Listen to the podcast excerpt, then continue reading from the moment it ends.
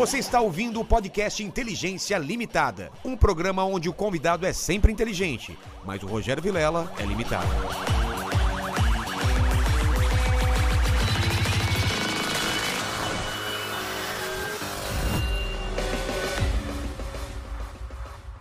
Como é que vocês estão? Eu sou o Rogério Vilela e está começando mais um Inteligência Limitada, o programa onde a limitação da inteligência acontece somente por parte do apresentador que vos fala, porque sempre trago pessoas mais inteligentes, mais interessantes, que conhecem mais da China do que eu e você, não é, o Lenny? É, esse aí esse conhece bastante. Apesar de né? ser o nome Lenny, é Lenny, o pessoal acha que é Lenin. Lenin, é, não, não. não. É Leni? É Lenin. Leni. Leni, é. Como o pessoal é, pode participar desse- dessa conversa aí pelo chat? Ó, já tá fixado lá no chat as regras. Eh, Você pode participar com pergunta, com comentário e aquele famoso jabá pra ajudar a gente, né? Exato. Lembrando de você já ativar o sininho, já vai dando like, já vai se inscrevendo no canal, já passa na loja, vê as camisetas. E aí, senta, senta no sofá e acompanha se a gente diverte. aí, se diverte. Elias, eu sou um cara muito interesseiro, não sei se já assistiu o programa, eu sempre começo pedindo meu presente inútil. O que, que você trouxe pra mim? Vou primeiro começar pelo presente útil. Boa. Eu ouvi falar, é, Rogério, que você foi um dos assessores do Mao Tse Tung na Revolução de 49. não, não, rola essa, rola essa lenda urbana. Não, tô falando sério. Não, eu, eu já participei de vários. O Dilúvio tava lá Não, com- não. ajudando o Noé a, A, colocar a os a para- animais na aí, a parada é a seguinte: rola uma lenda urbana por aí de que você tava, era um dos braços direitos do Mao Tse Tung, entendeu? É que te pagaram das fotos É, e tal. exatamente. Eu fiz um livro pra desvendar o que é essa coisa que o pessoal. Agora, falando sério, tá? Que às vezes eu falo besteira, eu falo, falo sério. É, eu escrevi um, tenho seis livros sobre a China escritos e o meu último, que é o que tem feito mais sucesso, é esse. Deixa eu ver. Aqui. China, o socialismo do século XXI. Né? E tô te presenteando com ele, que é o presente útil. É. Né? Que é um, um livro que tá fazendo muito sucesso, porque a Dilma, ela. Ela fez, fez, fez parte da, da live de lançamento, Quando que foi lançado? lançado em novembro. Já, já vendeu 6 mil exemplares, já está em reimpressão. É o livro mais vendido por, por um, por um brasileiro, escrito por um brasileiro sobre a China é, desde sempre, né? Eu lembro de um livro do Enfio, não, te- não teve Enfio na China? Ah, sim. Enfio Lembra Sim, sim. o Enfio na Muito China tempo é, atrás, de- né? de- é um livro de 78, se eu não me engano, É, esse livro. eu li esse livro há muito tempo. Cara, ele tinha, tinha as, as, ah, os cartuzinhos deles, as charges e Agora, tal. esse livro a gente, nunca, a gente não imaginava, nem eu nem o Alberto, que é o italiano, que quando nós escrevêssemos ia ter tanta repercussão, porque coloca China e socialismo na capa do livro, né? Então isso, Ah, é? isso é uma bomba, né? Ah, é verdade, o socialismo do século. Antes, eu- eu- antes de eu perguntar sobre ele, eu vou, vou pegar outro presente que é o inútil, porque. Cara, o inútil é o seguinte, maluco, é o seguinte, é... isso aqui são, Olha. Co- Coloca aqui, ó, por favor. ó, Olha que bonito. olha, a real, eu, aqui eu falei que a verdade manda, entendeu? É. Eu não gosto de comida chinesa, Sério? não gosto de comida chinesa, porque eu me acho super inteligente, eu fui, uma, eu fui numa região, região da China comer em Chongqing, era super, pe- era super, assim, picante, não consegui comer, então eu peguei trauma, não como comida chinesa. Nossa, eu adoro, cara. E o pior é o seguinte, é que eu não sei, é que você come Chinatown, né, China? Cuidado com essa porra, entendeu? O quê? A comida que você come não é chinesa não, hein, Ah, cara. tipo, é, China in the Box Ah, e o isso é- League League. Não, isso é Chinatown, é Chinatown, é Nova York. Não é essa comida? não, não é. É mais picante?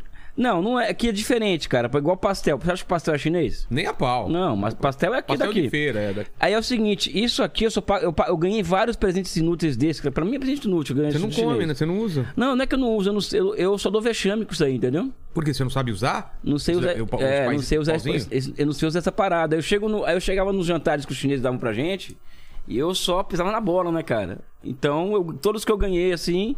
Aí me falaram de um presente inútil, né, cara? Então, vai um presente inútil pra você, cara. Pô, obrigado. Não vai... Cara, pra mim não é inútil, não, cara. Olha só. Lindaço isso daqui, hein? E no cenário vai ficar bonitão aqui, ó. Eu achei bonitão. E eu sou, eu sou, eu, pô, eu gosto de comida japonesa e chinesa, mas a nossa versão aqui, né? Que os caras devem. É o que você falou, os caras devem achar um absurdo o que a gente faz com a comida dos caras aqui, né? Na China eu como comida muçulmana, é, é, o que é próximo de árabe, por conta das minha, da minha, do meu pai, que é libanês e tal, né? Então, em Pequim tem um beco lá no, perto do da Praça Pai Celestial, que tem um restaurante, restaurante muçulmano. Assim que eu vou ali, me fico ali dentro ali, assim, almoço e janto ali. Xangai, quando eu vou também, eu procuro um lugar. Todos os lugares da China que eu percorro quando eu vou pra lá, eu procuro um, restaurante desse tipo. Eu não como comida chinesa, chinesa, Mas rã. que tipo de comida? que Cara, quer? kebab, esse tipo Ah, de, tá, sabe? tá, também é, gosto, gosto. É, eu procuro, é o que eu procuro na China quando eu vou pra lá, né? Você foi quantas vezes pra lá? Eu fui seis vezes pra China, sendo que duas vezes foi assim. Em 2004 e 2009 eu fiquei quatro e três meses, que foram duas opor- oportunidades em que eu andei o país inteiro de trem, de barco e de, e de ônibus. você né? teve essa oportunidade de conhecer o Conheço a China toda. Conheço todas as capitais de província, conheço algumas cidades de fronteira. Cara, tem umas cidades pro interior que são muito bonitas, Não, né, eu cara? tive, por exemplo, o- essa, essa, o Xinjiang, por exemplo, que é uma, uma província de uma, uma região autônoma de, de maioria muçulmana, que hoje é, o- é o grande foco de tensão hoje na China. É, que o mundo cria, né? Que é o, chamo- é eu chamo de uma madeira de piroca, né? Falar que a China tem, faz genocídio cultural no Xinjiang. Eu conheço Xinjiang. Não é verdade. Não é verdade. A gente pode discutir isso V- depois. Vamos falar disso. Eu Essa ti- cidade tá pra. pra... Xinjiang é, uma- é a- é a região autônoma. A capital é Urumqi. Né? Mas eu conheci todas as grandes cidades da região, né? E eu fui até a fronteira com o Afeganistão, né? Tá. E fora fora Hong Kong, Xangai Underground, sabe? Você rodou lá? A vida louca, tudo, cara. Mas tem vida louca aí na China? Tem vida louca em qualquer lugar Tem do mundo. puteiro lá? Tem, pô. Puteiro na China?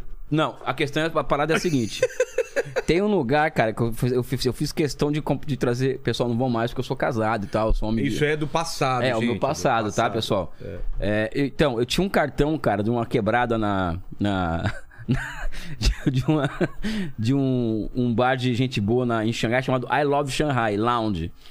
E eu sempre que eu ia pra China, assim, solteiro, evidentemente, né? Solteiro, tá, pessoal? Deixa Miche- bem claro. Dona Michele, solteiro.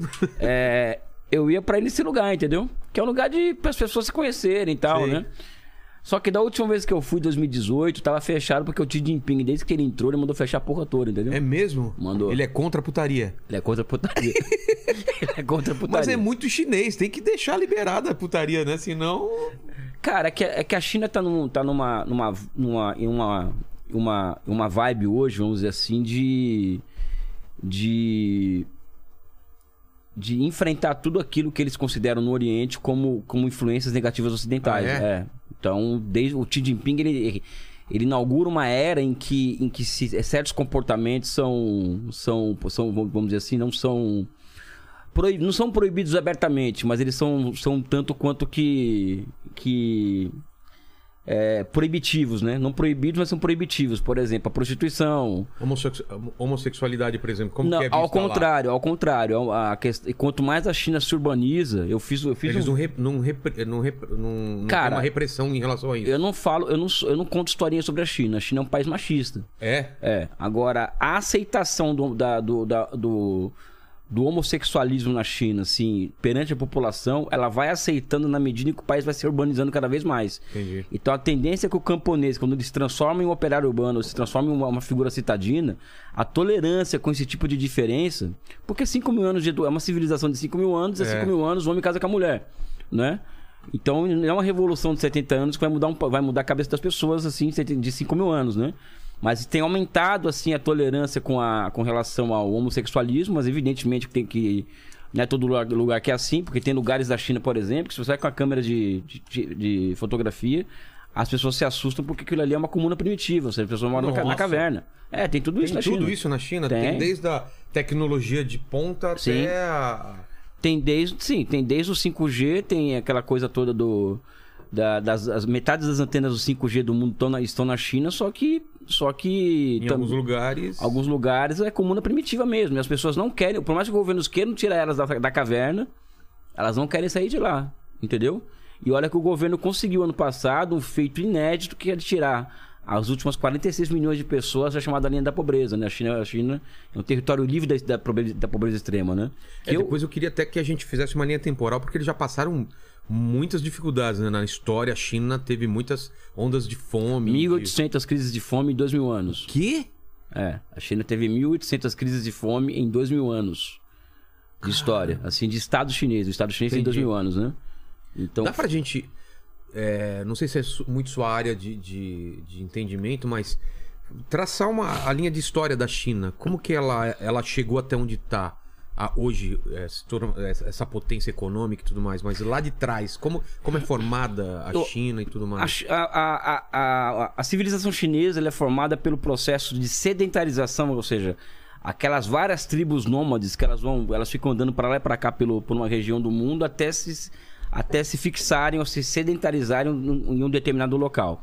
No caso da China, elas se sedentarizaram nos vales do Rio, no Rio Yangtze e Rio Amarelo, né? Que são os dois grandes rios que formam que, que formam a China moderna, até o, o estado o estado chinês, a, a, civilização, a, civilização, a, a civilização chinesa. Os caras estão olhando. Eu abri um chocolate escondidinho aqui e os caras olhando, velho. Para, o cara. Paquito ali, É, o olhando Paquito. E é amargo, tá? Que, o, que o, a Roberta falou que, que é melhor o amargo. É, eu não tô olhando porque eu quero chocolate, é justamente te cobrando aí, mas tudo bem.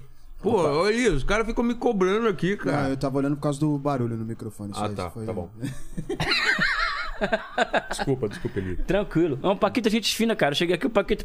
Você quer café? Você quer. Eu me senti o. Eu me senti o. Shake árabe. o Solange, a Solange Gomes aqui, eu me É. senti, cara. Porra, a Gretchen, né? Mas ele trata melhor as mulheres, cara. Infelizmente. Não, mas tá, eu ouvi falar que tá apaixonado agora, né? agora tá apaixonado. Tá apaixonado. Tá, Instagram, é, tá com fotinho no Instagram, te amo. Nossa, a menina fez a, a- postou no fez a ficar bonitinha a fileirinha dele do Instagram, o trio lá de fotos. Foi isso que ele postou. Cara, o cara acha bonito ser feio, né, cara?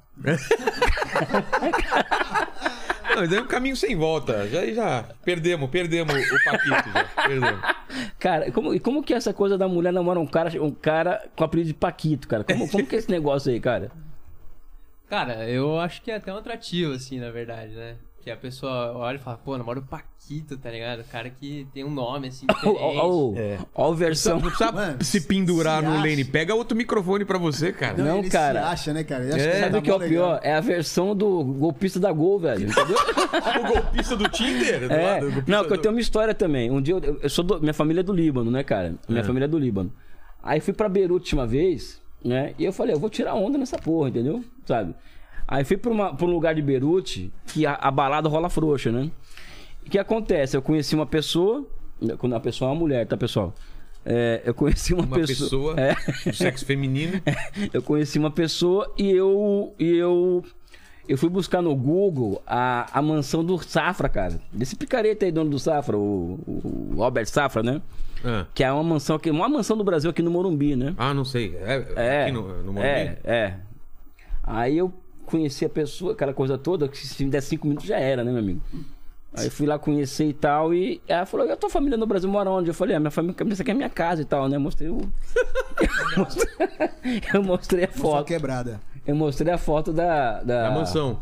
Pô, a mulher não acreditou, cara. Mudou na hora, assim, Ela, o ela tratamento. acreditou? Mudou na hora o tratamento, né, cara? Mudou na hora o tratamento, né? Mas depois eu expliquei pra ela, não, não eu sou comunista, eu acredito em outros valores e tal, sabe? Não, não sou esse cara. Aí ela falou, então tchau. Então valeu. Valeu. Enfim, eu não consigo mentir por cinco minutos, né? nessa- Mas enfim, é, é, é muita história pra contar. Mas desculpa essa interrupção por causa do chocolate, já passei pra vocês aí, pode Mas, matar não, é que a história do Paquito tinha que falar, Tinha cara. que falar. Tinha que falar, Mas cara. vamos, vamos de novo lá no começo, então. Como é a Então, formação do... Aí o chinês, essa massa de pessoas, ela se, ela se sedentariza naquela região do mundo que, é, que se caracteriza por ter muita água e muita terra. Então. Tem os mongóis, né? É, é mais ao, ao Não, norte? tá ao ou- norte. Mongol é outra história. A gente É outra pode, história, A gente pode falar na, na sequência disso Tá. aí. E a existência de muita água e muita, e muita, e muita gente no mesmo lugar leva, leva o quê? Leva a condições, é, a condições reais para a reprodução, é, a reprodução geométrica da população. Então a China é o país mais populoso do mundo, por quê? Porque existem condições naturais muito favoráveis à reprodução. Muita água. Muita, água, terra. muita terra e o tempo para o, o que o Marx chamaria de trabalho necessário para, para extrair o excedente é muito menor do que outros lugares do mundo, Entendi. igual, do, do- do- em relação ao deserto. Então, na China, então a população ela, ela explodiu muito rapidamente. de- de- Então, as condições geográficas ajudaram ajudaram muito. E não somente isso, ajudaram também, so- so- é, também para acelerar a necessidade do surgimento de um estado que eu chamaria, eu chamo no livro, eu chamo nas minhas apresentações, de um estado precocemente desenvolvimentista. Por quê? Porque é uma civilização que, que, que, que, ela, que, ela, que ela se desenvolve. Que aqui tá, que aqui tá o Tibete, o, o altiplano do Tibete, a geleira do Tibete, aqui, que alimenta Uma esses rios. e uma aqui, barreira e, aqui, e aqui tá massa de gente. Isso, e o que Ah. acontece? Muita enchente, né? É verdade. Então, a necessidade de um, de um aparelho, vamos dizer assim, chamado Estado, é, com capacidade de planejar e executar grandes obras públicas, fez necessário na China muito rapidamente. Então, essas condições naturais, mais a, a quantidade de pessoas vivendo ali e dependendo desse- desses fluxos de água, de uma estabilidade climática, de uma estabilidade, vamos dizer assim. é, Estrutural? estrutural para poder tocar a tua vida fez surgir um estado é, desenvolvimentista precoce. Então, quando nós vemos hoje a China executar milhares de obras simultaneamente, que é o que, que, é é, que é a grande questão na minha cabeça, porque eles conseguem isso, isso a gente tem que ir lá, no, tem Lá que, atrás? lá atrás e descobrir, por exemplo, que é, a muralha da China começou a feita- ser feita há dois mil, dois mil anos atrás. Cara, que absurdo. Isso é um grau de, de- isso é um grau de planejamento, de planejamento que não tem igual. Quantos quilômetros? Cara, varia de 2 mil quilômetros, vai foi, foi caindo ao longo do tempo, Ah, mas é? é? mas é uma coisa muito grande, é uma coisa muito grande. O grande canal que une os dois, os dois rios, o o Yangtze e o 1600 anos. É, Pequim, ela foi, ela foi, ela foi, ela começou a ser, a ser planejada pelos mongóis na dinastia mongol, que foi uma dinastia estrangeira que governou a China há mais de 700 anos atrás. Ou seja, então a China já traz consigo na sua, na sua, no seu DNA uma capacidade muito grande de elaborar e executar grandes projetos. Né? Então, quando nós, quando nós, olhamos. obrigada quase a, a- Exatamente a- isso. A, se transformar nisso. Então, quando nós olhamos para a China hoje, eu, é por isso que eu falo, né? É, eu, é, aqui existe uma onda que separa o mundo entre duas coisas: é ditadura e democracia. Eu acho muito pobre analisar nesses termos. Tem muito mais variações do que É isso. muito mais variações do que isso, ou seja, como que, como que É, A China é muito difícil. Ela, ela é ao mesmo tempo capitalista e socialista. isso a gente pode discutir É, depois. vamos discutir depois. Isso aí daqui a pouco bem complicado a gente vai, a gente vai. Tá. Esse, esse é meu objeto de estudo, inclusive. Tá. É, que eu vou explicar. Então a China é muito mais do que uma democracia e uma ditadura. É uma formação social, ou seja, é uma, é uma, é uma, ela tem uma espessura, vamos dizer assim, histórica muito grande a ser descoberta para poder ser, ser desvendada e chegar a uma síntese sobre, aquilo, sobre o que é aquilo ali. Né? Então, então, por exemplo, uma, uma, uma brincadeira que a gente faz, né? Enquanto o Ocidente estava se ensanguentando em guerra- em guerras religiosas, a China estava tava começando a implementar concurso público. Então, há 1.500 anos... Nossa, muito. Há muito- 1.500 anos atrás, a o Estado chinês já seleciona os melhores quadros da- da sociedade para servirem ao Estado. Então, então, quando você vê o Xi Jinping, você- vê algum, algum, algum burocrata chinês tratando com o ocidental, eu vejo ali, eu particularmente, como isso há 25 anos, eu vejo ali a cara de um mandarim de... de de, com, uma, com uma história de 1.500 anos. Então, aquele, aquele, aquele cara sabe a hora de falar um A, sabe a hora de falar um B, não vai pro Twitter falar besteira, como faz o Biden, o Obama, Trump, não sai do Twitter falando besteira, esses caras não são assim, entendeu? É uma, é uma classe política, um termo que eu não gosto muito, mas é- são gente muito preparada para chegar lá, entendeu? moldada pra isso? É, moldada para isso. O Xi Jinping, por exemplo, para chegar. Na China hoje, se você for ver as principais figuras do país, são oito pessoas. São de 8 a 11 pessoas. Eu não sei, não lembro de cabeça aqui. Todas elas, para chegar lá, tinham que passar por. Tinham que governar duas províncias anteriores, passar por um processo de seleção que vai. Que é um. Que eu chamo, né? O departamento de. de- o, o departamento de, de organização do Partido Comunista da China é o maior. É o maior, é o, ma- é é o maior seletor de recursos humanos do mundo, muito maior que da IBM, por exemplo. Então, o, o filtro para se chegar aos altos graus do governo é muito, é muito, é muito fino. No- só os melhores chegam lá em cima. Não tem, ali, no, ali, desculpa, eu posso estar desagradando algumas pessoas. Um Bolsonaro não chega no poder, um Trump não chega, não chega um Boris Johnson. É impossível aparecer um cara desse China. Como que eles escolhem?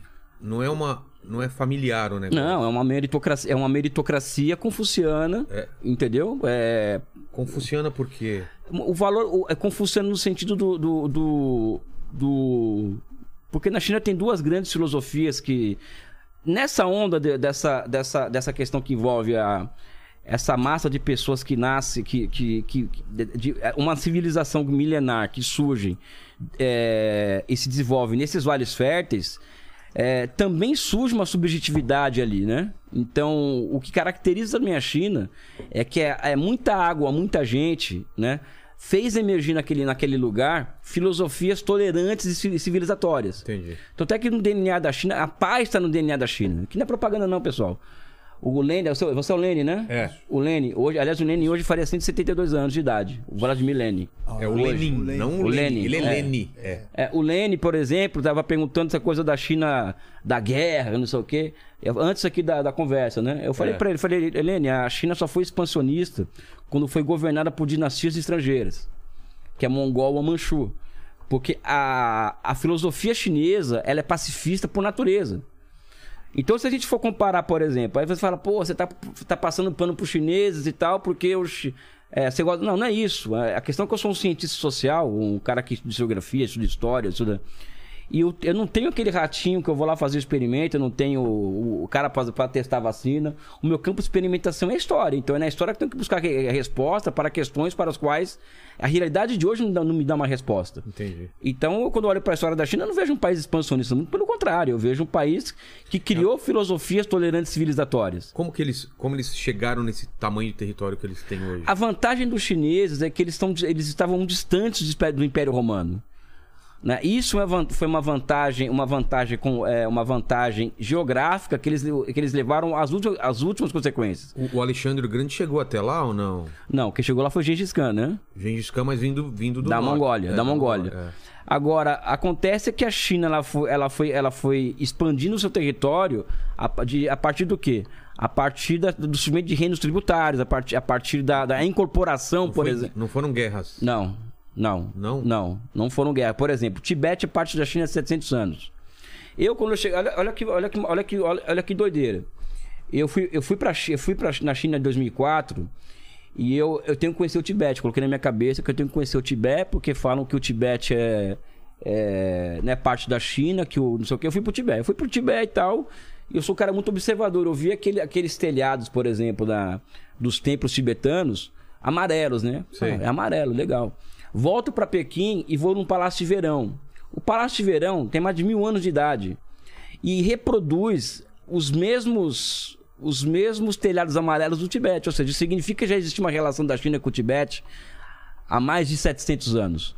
Então o Tibete ele foi incorporado à China, vamos dizer assim, incorporado como o Xinjiang foi incorporado, outras regiões foram incorporadas, não por meios de guerras, e sim por, fins, por, por acordos familiares, acordos de dinastias, et- sabe? Ou seja, pacificamente. Entendi. Os meios disso aí, po- políticos, são é uma, é, é uma outra história, mas a guerra, o confronto militar nunca fez parte da, da, da mentalidade chinesa. Como acontecia no ocidente da- da- dos impérios irem anexando, Por- guerreando e... Por quê? Porque no Ocidente, qual que- a gente olha, olha, por exemplo, hoje Estados Unidos, né? Por exemplo, né? É, As pessoas me perguntam da política externa americana e fazem aquelas teses e tal, né? Não, a política externa americana é isso, né? Pessoal, vai ler o Velho Testamento. O Velho Te- olho por olho, dente por dente. Os americanos, a política externa americana é o Velho Testamento. Por quê?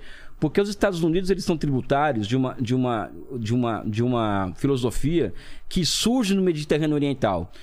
E é oposta à chinesa. Por quê? Porque no Mediterrâneo Oriental, para o ser humano se reproduzir, ele tem que trabalhar 18 horas por dia, porque é deserto. Então, isso embrutece as pessoas. E esse embrutecimento leva o quê? Leva ao surgimento de filosofias de cunho reacionárias, tipo o Destino Manifesto, o Povo Eleito, a Nova Canaã, que é, que é aquela região que é onde está Israel hoje, particularmente. E essas ideologias, elas ganham muita força e se transformam em ideologia de Estado aonde? Nos Estados Unidos. Nós somos o povo excepcional, nós, temos, nós somos a nova Canaã, nós temos a missão de salvar o mundo, nós temos a, ou levar seja, a democracia é, exatamente, pra todo lugar. exatamente, ou seja, então é- se você ler o Velho Testamento, Entendi. É é uma coisa messiânica quase, Exatamente. né? O- Os Estados Unidos, eles são uma teocracia. Assim, não Ah, é? Eles não são uma teocracia não na Constituição, mas eles funcionam co- como? Vamos lá. Todo presidente americano, ele, ele repete a estigma de que os os Estados Unidos é um país especial, com uma missão especial no mundo. Todos eles juram a, a- a- juram a lealdade à Constituição com a mão na Bíblia. E atualmente uma- existe uma força política nos Estados Unidos que é mais de 100 milhões de pessoas que são cristãos fundamentalistas religiosos. E de cada um em, um em cada, norte, cada quatro norte-americanos acreditam que a Terra é plana, por exemplo. Caramba, um em quatro? É um em quatro. Não sabia desse Um em dado, quatro. Um em quatro. Ou seja, os Estados Unidos é uma coisa interessante, que ao mesmo tempo que é o país mais rico do mundo, é o, país, é o país com o povo mais inculto do mundo. Né? Essa é uma contradição dos Estados Unidos que, que é, é compreensível, porque cada vez que você vê um Anthony Blinken, por exemplo, que é o secretário de Estado americano, abrindo a boca, você não vê, um, você não vê, um- você não vê um- uma figura preparada para aquele cargo tá ali, né? O cara que comanda a política externa, externa americana. Você vê um fanático religioso. Ou o Mike Pompeo, por exemplo, né? Que tava com, com o Trump, ou seja. E olha, mais, eu, eu, e para não falar que eu falo mal dos Estados Unidos, você pega uma figura ultra conservadora americana, mas super capaz e super inteligente, como, como o Henry Kissinger, por exemplo, que ele, ele estaria fora hoje desse esquema todo de guerra, de Ucrânia, de não sei o que. Ele seria o último cara se tivesse esse tipo de coisa. Então os americanos trocaram a política pela ideologia há muito tempo, né? E tá levando o mundo ao caos, né? Então acho que, enfim, é uma história, é, são, é um papo que a gente vai ficar aqui até. Relaxa, relaxa, a gente vai e volta. Então vamos entender. A China, então, ela tem essa expansão que não é, é, a- anexando por guerra, por conquista. E como que ela manteve essa, essa união como Estado chinês? Foi, foi a base da força? Hum. Quando que aparece? Como que o governo foi desenvolvendo? Eram separados e aí quando que teve essa união? A unificação é em 2030, né? Na, do, é, 30 anos antes de Cristo, a unificação do país, né? A unificação. 30 de- anos antes de Cristo. É. Tá. é, a unificação do país é como, como ele se encontra hoje, né? Em, em sua, em sua maior medida, se eu não me Como engano. que era antes?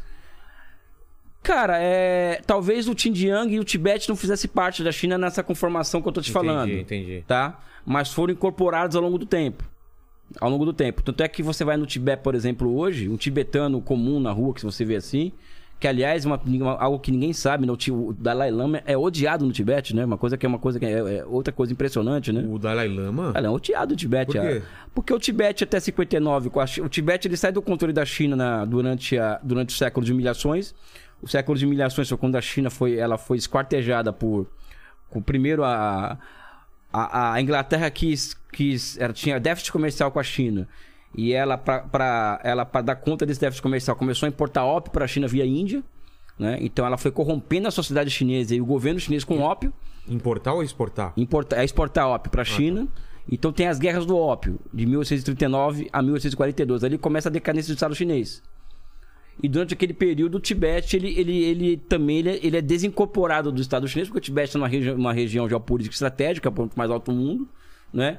E o Dalai Lama, ele, ele, ele passa a ter plenos poderes na, no Tibete. O Dalai Lama, ele institui naquela região uma teocracia escravista né? Uma teocracia escravista cruel, com todos os requintes de crueldade, e que segundo o Marx, era, o, o Marx ele coloca muito claramente que aquilo ali, aquilo ali replica as piores, as piores práticas da, da Idade Média Europeia.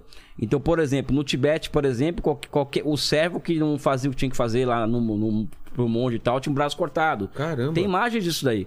E as mulheres, em especial, têm um ódio do, do Dalai Lama que é chocante, porque as mulheres não tinham direito no Tibete até 59. Tem até um ano, 59 é um ano que existe, que rola a, a libertação dos servos. do- dos, é uma tradução errada, que eu não sei fazer isso do chinês pro português direito, né? Eu não falo chinês. Mas a servidão e escravidão na China é a mesma coisa, né? O, o termo, né? Ah, é? É, então, é, tem gente que fala que é uma escravidão, uma teocracia escravista uma teocracia é, feudal, né? Entendi. Mas o Tibete era um inferno antes, da, antes de voltar ao controle do Estado chinês em 40 59, para as pessoas, né?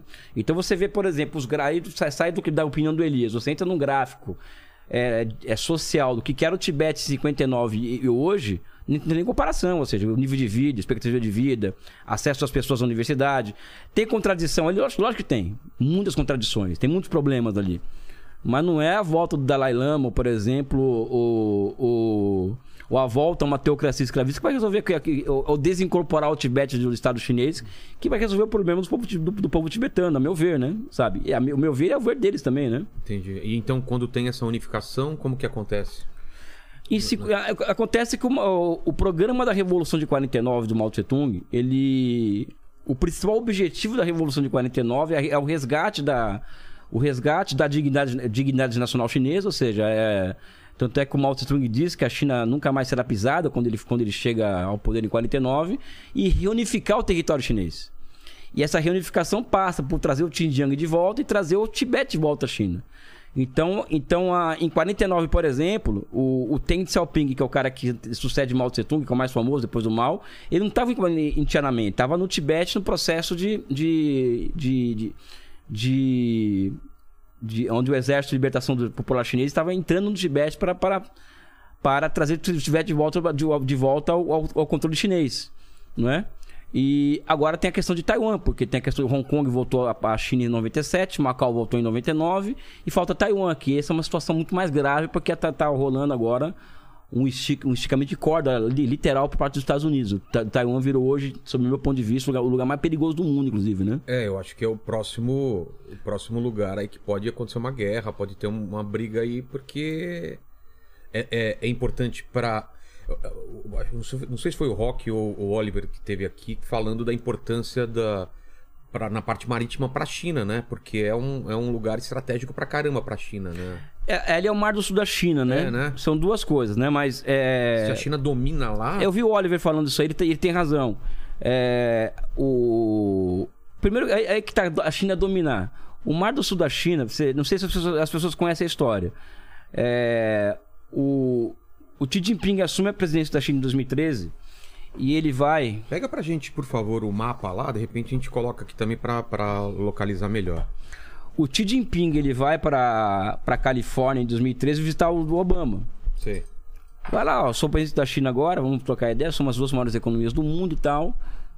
E, e foram ver interesses comuns. Eu, aí o. O Dalai, o, o Dalai Lama, tô com esse cara na cabeça, né? Esse picareta na cabeça. O. Aí, aí o. O. O Xi Jinping falou o seguinte: vamos fazer um acordo aqui. É, nós não mexemos no Mar do Sul da China, a não, a, não ser, a não ser o que é do nosso interesse, o que é da nossa área. Mas vocês têm que parar de. Vocês têm que parar de. Vocês prometem pra mim que não vai ter nenhum. É o mapa mundi, é? Mas era, era o outro que eu tinha pedido. O outro não aparece a China? Não, o outro só tem a. Ah, tá. Então vamos aqui. Aqui, ó. Mar do Sul da China, isso aqui. ó. Dá pra ver aí? Tá, beleza. Isso aqui é o Mar do Sul da China. E aqui tá Taiwan. Então, o Xi Jinping chegou a um acordo com o Obama do seguinte, ó, você, é, eu não vou além do que eu posso aqui, apesar de você ter, ter uma área de várias áreas de disputa aqui com Filipinas, Vietnã e China. Mas é o seguinte, vamos, vamos parar de fazer exercício, exercício- militar americano aqui, né? Os americanos estão aqui, cara. Não, o outro lado, né? E aqui e, e tem porta-avião americano aqui. Aí, o- aí o Obama, legal, com fechado acordo, não vamos, vamos, não vamos, vamos parar de encher o saco ali. Deu uma semana depois, tinha, tinha, tinha porta-avião americano entrando em, em, em- em água territorial chinesa no Mar do Sul da China. E qual foi a desculpa deles? Não Ou tem não desculpa, não teve desculpa, porque os americanos estão lá pra- estão lá para trazer estabilidade mesmo, né? Esse é o X da questão. E agora o que acontece? Por um tipo, por uma, por uma questão de destino, destino que acontece. A China hoje, ela, ela tava falando que o Lenin é um cara, é do caralho, né? Um cara, um cara inteligente, né? Olha só, hein? Primeira pessoa que fala isso, hein? Obrigado, obrigado. Tá. Claramente não te conhece, né, Lene? Não, com o nome desse, cara. Sabe? É. Não, porque sabe o que eu acho? É, o Lenin, o Vladimir Lenin foi o cara mais foda que pôs o pé na terra, né? na Não, mas ele é opinião. Não, mas hoje eu confundo. tá, tá, é o aí, Lenin. Aí já é, é licença poética mesmo. Entendi. O Lenin foi o cara mais foda que pôs o pé na terra, Pô, né? obrigado, obrigado. Então, E o Leni é o segundo. o Lenin é o segundo. Tá. Né? É, a China, por exemplo, ele perguntou mais a tecnologia que não sei o quê.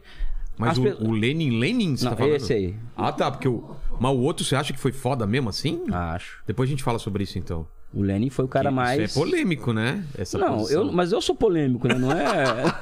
Porque, pô, o cara, o cara.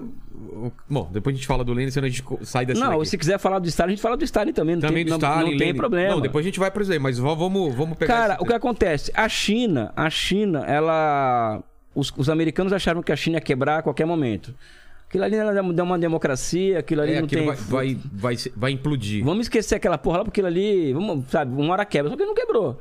E Eles a China. tinham essa ideia de que aquilo ia quebrar. o- É que a década de. O que acontece na década de 90? Toda uma literatura eh, surge nos Estados Unidos, que nós chamamos no curso, nos cursos de economia de neo-institucionalista, que relaciona o seguinte: eh, os países que, que chegaram lá no mundo, na história, são países que adotaram o modelo anglo-saxão de democracia participativa, essa porra toda. Né? E quem não fez isso não chegou lá. Entendi. É uma distorção histórica do, do caralho, entendeu? Isso daí, né? Porque tanto é que é, é outra mamadeira, mamadeira de piroca, então são várias, né? E então a China, por exemplo, a China, por exemplo, ia- nu- nunca ia chegar onde, on- perto dos Estados Unidos, porque ela não quer ser uma, porque enquanto ela não fosse uma democracia ocidental. Só que ela foi quietinha, quietinha, quietinha, né? Ela foi e acabou chegou num ponto que, meu amigo, agora, agora eu tenho 5G. É, não. Os caras dormiram é, no é, ponto. exatamente. mesmo. Eu acho que, que os Estados Unidos tá assustadíssimo com o que É. tá acontecendo, porque se eles tivessem como impedir, já tinham impedido, né? Só que o que acontece? A China, a- o 5G ele é uma árvore, né? Ou seja, a China está no topo da árvore. É. Só que a- as raízes da árvore são o quê? São chips de 5, 7 nanômetros. Que, que- e, e quem tem o software disso é os Estados Unidos, então É. eles podem proibir o mundo que, que vende isso, que tem isso, de vender para a China. E que, tá- que é, que é o que tá acontecendo, né? que é o que está acontecendo, porque nas faculdades de economia, por exemplo, ou nas campanhas eleitorais, aqui no Brasil, né? Paulo Guedes, não, tem que ser livre mercado, tem que abrir o mercado, não tem que ter protecionismo, o Estado tem que estar fora da economia, isso aí é papo de boteco, entendeu? Porque na prática Na mesmo, prática isso não existe. os Estados Unidos interferem não, não. pra caramba, na, né? pra- na prática, o país que, o estado que mais interfere na economia do mundo não é a China, os Estados É, Unidos. com certeza. Sabe? Aí é o seguinte, só que a ironia do destino, o único país do mundo que pode suprir a China desses chips é Taiwan. Olha só. É Taiwan. Então os americanos são capazes. E a China já está comprando tudo quanto é engenheiro. A China já não está brincando em serviço. Está abrindo duas mil startups para semicondutores e está e tá corrompendo tudo quanto é engenheiro de Taiwan para vir morar na China. Entendi. Então, para os americanos. Ah, já que ele não tem Taiwan, ele tá levando todo essa- É. esse pessoal pra lá pra. Olha só. Então os americanos eles estão vendendo arma, fazendo igual na Ucrânia, né? Estão vendendo arma, entregando arma para neonazista assim, é, a rodo, né? Mas aqui na região. Onde? Taiwan. Na, na- Taiwan? Não, aqui na nazista na Ucrânia. Não, sim, sim, mas aqui. Tá, fazendo vendendo arma, tá vendendo Pra quem? Para Taiwan. Pro, É governo, ta- pro governo taiwanês. Está incitando o governo taiwanês a uma. A, forçando a, barra- a barra para eles declararem, declararem independência e a China entrar em guerra com eles, né? Então a gente pode ver isso nos próximos anos. Pode, você, você acredita Eu- que isso pode acontecer? Eu ou- acho que não. Eu acho que É? eu, eu, eu acho que a China tem uma visão de história muito diferente da nossa. Então eles preferem lidar com problemas mais no longo prazo. Então eles vão aguentando certas provocações, mas, mas tem uma linha vermelha aí, né? Tem uma linha que não pode passar. É, tem uma linha que não pode passar. Se Taiwan declarar a independência, a história muda. É mesmo? Você acha É. que aí é uma. E na invasão, vamos, vamos, é, vamos- tem, tem um babaca do Twitter aí, que não vou falar o nome, que, que, é, que é professor na China, inclusive, e, e as pessoas fa- fazem qualquer coisa pra ir na Globo News, né? Pra, pra- elas, ele, a- o cara foi assim, o cara se acha o cara mais culto do mundo, sabe? Eles, que a China agora, com a guerra da Ucrânia, teve uma lição de, como- de, de, de, do que ela, de, de- para, para ela não se meter com Taiwan. Pessoal, são duas questões diferentes. Taiwan é parte da China. A comunidade internacional não reconhece Taiwan como, Taiwan como um país independente. É parte da China. Então a China não vai invadir Taiwan. A China vai tomar conta de algo que já é dela, historicamente. Atualmente tá como, Taiwan? Taiwan, a Taiwan ela não tem um estatuto de um país. Não? O que acontece é que tem um governo rebelde lá que não reconhece, que não reconhece o princípio de uma só China, tá? Mas não se subordina ao governo comunista. Por quê? Porque quem foi para Taiwan foi os derrotados de 49. Nossa, que, que coisa estranha. Os derrotados de 49 foram, foram para Taiwan. Sei. Né? Só que esses derrotados nunca, nunca a falaram que existem duas Chinas. Só existe uma, tá? É, Só que agora os americanos querem que esses que estão lá agora reconheçam que tem duas Chinas. Isso você acha que vai acontecer ou não? Pode, pode ser que aconteça. Pode Isso ser. É imprevisível. Porque os Estados Unidos hoje eles são o império do caos, né? Eles querem o caos. Aqui não é nem juízo de valor isso não. Isso é, isso aí é, isso aí é, é o papel dos americanos no mundo hoje, é espalhar o caos, né? Tá ficando cada vez mais claro Para isso daí. né? surfarem na- no, no É. caos e. Cara, é uma coisa que eu não. É uma coisa que, por exemplo, você pega essa coisa do- da Ucrânia, como que os caras. Cara, o Trump, cara. Não sei se vocês assistem Fox News, né? Não. Cara, Fox News é a única TV hoje que teve um pouco de razão, racionalidade, que é a extrema-direita americana. Fox News, que o pessoal Fox acusava News. de ser a é, TV pro falando, falando o seguinte, bicho. Olha, como que vocês vão querer arrumar confusão com um país que, que, que fornece gás para nossos aliados na Europa? Entendeu? Você quer jogar esse, esse país no colo da China? Que é o que tá acontecendo hoje. A Rússia vai. Mas vai... é que o que o Putin fez meio que forçou. O pessoal não podia fechar o olho, né? Tinha que tomar Não, alguma. não, Você não. entende? Assim, o cara, o cara invade.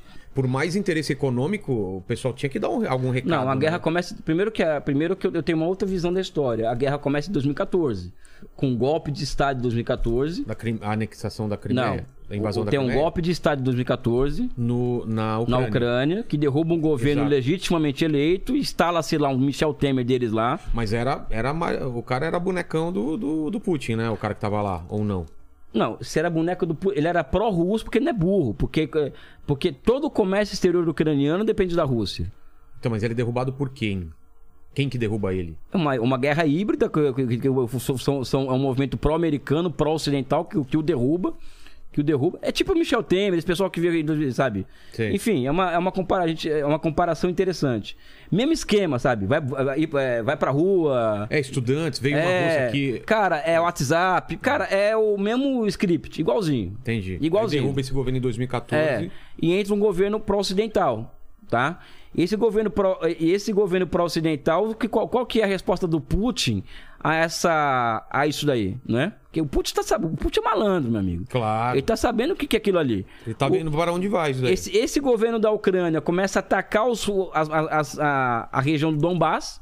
Então passa a ser em 2014 uma, uma limpeza étnica naquela região de Donbass, que é, que é Lune- Lunetsk, mais uma província que se declarou independente, de maioria russa, passa É. a fazer uma. Aqui ao, ao é, oeste, né? Passa, passa a fazer uma limpeza étnica nessas, nesse- nessas duas regiões, com batalhões nazistas, o, o batalhão Azov, tá? E como re- retaliação, o, o Putin reta- ele, ele, ele reincorpora a Crimeia, Crimeia. à Rússia. Ou seja, é uma guerra que não começa agora. Começa, começa em 2014. E se for lá mais para trás, começa em 92. Em 92, quando o, o Bill Clinton, ele simplesmente ele ignora uma carta de mais de 150 intelectuais americanos de direita, de extrema direita, de tudo quanto é espectro, dizendo, pessoa- o, o Bill Clinton, você tem que trazer a Rússia para o nosso campo a partir, a partir de uma visão, de uma coerção democrática, ou seja, trazer a Rússia para o nosso campo de outra forma e não expandindo a OTAN, porque a OTAN perdeu a razão de ser. É, depois que, De- que a- caiu a União é. Soviética, não tinha E ele- a resposta dele foi incorporar mais dois países do, do leste europeu e desde então a Rússia passou por um processo de cerco, né? Isso não é opinião do Elias, viu, pessoal? Isso aí é a história que diz. É, tá, o Lene, o Lene é o cara. É, É, fala, Lene. eu falei pro, eu falei pro Lene, vamos, o Lene fez essa mesma pergunta que rolou uma entrevista aqui antes também, né? Eu entrevistei, eu entrevistei o Lene antes. Aí eu, eu falei assim, Lene, é o seguinte, você imagina o, o teu inimigo tá, na, tá ali não sei aonde e tá vindo pra cá e você tá avisando porque para ele não chegar na- no teu vizinho que vai dar merda. E foi o que aconteceu, É. ou seja, a OTAN cruzou a linha vermelha ao entrar na Ucrânia, meu amigo. Aí o que, que o- o que, que o Putin tinha que fazer? Eu que- Eu não tô no concurso de Schmidt falar que eu sou a favor da guerra mundial, da paz mundial. Não tô no concurso de Schmidt. Eu tenho que analisar a vida como ela é. Ou, ou o Putin e faria Você acha essa. que era a única resposta que ele A tinha? única resposta. Única resposta. A única resposta que ele tinha era essa. E tem outra, o Ocidente, o Ocidente, ele vai ter que ele vai ter que pagar a conta histórica do seguinte, ele- do liberalismo Ocidente e estar apoiando um governo que sustenta grupos neonazistas. Hoje quem combate a Rússia em solo ucrani- ucraniano é- são batalhões neonazistas. Também não é a opinião do Elias. Qualquer pesquisa de mestrado, TCC sobre a Ucrânia, que estude minimamente aquela região, vai ver isso. Mas, mas você ainda acha que isso justifica a morte de, de milhares e milhares de pessoas inocentes do jeito que tá acontecendo, dessa invasão da, da Rússia? Eu, eu- primeiro que, que história na relação com a causa e efeito, história é dialética, entendeu? É, Se nós formos ter uma visão, uma visão que retira a história da história, a história da história, a gente retira eh, uma visão que tira a história da, da análise, a gente vai ficar com duas opções. Ou a visão do moral, Será, será que tem uma. Será que uma, isso justifica a É. morte? Que é uma visão moral das coisas. Eh, Desculpa a minha honestidade. Eu não sou. Eu não tô aqui pra agradar gregos, gregos e baianos, né? Os baianos eu agrado sempre, né? Mas. Ou a gente cai nessa visão de que ah, uma- Bem nada, nada justifica A guerra. a guerra. Ou então você cai caindo na utopia, que é o concurso de Miss, de Miss Universo. Ah, eu sou a favor da paz mundial. Agora, se você coloca a história na conversa, você muda de figura. Você vai analisar as múltiplas determinações de um concreto, de, uma, de um acontecimento concreto. Então, o que está por trás dali, eu acho, são duas coisas. A primeira, a vergonha na cara do povo russo, porque eles têm vergonha na cara. Né? Ou seja, eles têm orgulho nacional, coisa que nós não temos. Aqui no Brasil o cara vende Petrobras, né? o cara o cara vende, o vende a nossa, a nossa, a nossa, os, nossos, os nossos dutos por 2 bilhões de reais e aluga por 3 logo no outro ano, foi acontecendo em 2017, e vem até agora. Aqui o Brasil proíbe de ter refinaria e aí entra du- 200 mil, 200 mil importadores de gasolina, a gente aceita isso, tá pagando 7 reais a gasolina. É, o cara fala que o Brasil é nosso, a nossa bandeira nunca será vermelha, é, sabe? A gente aceita isso, na Rússia não aceita. O, o Ocidente trata a Rússia como um país de terceira categoria há mais de 30 anos. Eles vão É. aceitar isso. Não é? Então acho que existe uma história por trás dessa coisa toda. Eu sou a favor da guerra? Nunca, jamais. Só que eu tenho que observar que o mundo, que o mundo não funciona de acordo com a minha vontade. O mundo funciona a partir de leis, de leis próprias e a partir, e a partir de contradições e inter- efeito. é, interestatais, entendeu? Não é uma. O mundo não é uma festa, velho. Infelizmente, o mundo não é desse jeito. Mas você acha que, que a coisa vai escalar mais do jeito que tá? Cara, eu sempre aposto que enquanto existir os Estados Unidos no mundo, a tendência da a instabilidade é muito grande. Porque é, é favorável a eles sempre. Essa guerra tá sendo favorável a eles? Cara, a- é, o que eu acho é que eles, eles, eles são. É uma, é uma teocracia tão, radi- tão, tão, tão radical que eles acreditam. Eles acreditam o seguinte: olha, eu não vou entregar rapadura como a Inglaterra entregou. Então eu vou, mostrar para as pessoas que eu sou capaz de destruir o mundo, de levar o caos ao mundo, para mostrar para o mundo que só eu sou capaz de, de dar um jeito nesse caos. Entendi. É assim que eles pensam. É assim que pensa, não é opinião minha também, não. É assim que pensa o americano médio que mora no Texas, meu amigo. E o americano médio que mora no Texas é que está hoje no Departamento de Estado americano, que tá no gabinete do Biden. É o redneck. É, exatamente isso. O ASP, essa porra toda, entendeu? Mas antes da gente voltar pra história da China, e a relação da China com a Rússia? Que tá meio dúbia, né? Daqui a gente tem nada vê de. que eles... Não, não tem Eles nada estão, mas não estão junto com a Rússia. Tão- Eles estão totalmente com a Rússia. Totalmente com a Rússia. Mas por- e esse discurso de ah, a gente condena também e tal? Você Mas ele, que- ele- aí é que tá a questão. O chinês, o chine- tem- existem duas datas que na minha cabeça são muito, são muito, são muito, são muito interessantes. É, um dia de dezembro, acho que dia 16 de dezembro, quando a Rússia coloca o pau na mesa e fala: olha, vamos, a partir de agora vamos- negociar nos nossos termos essa questão da OTAN. Tá. Porque até então ela só estava avisando.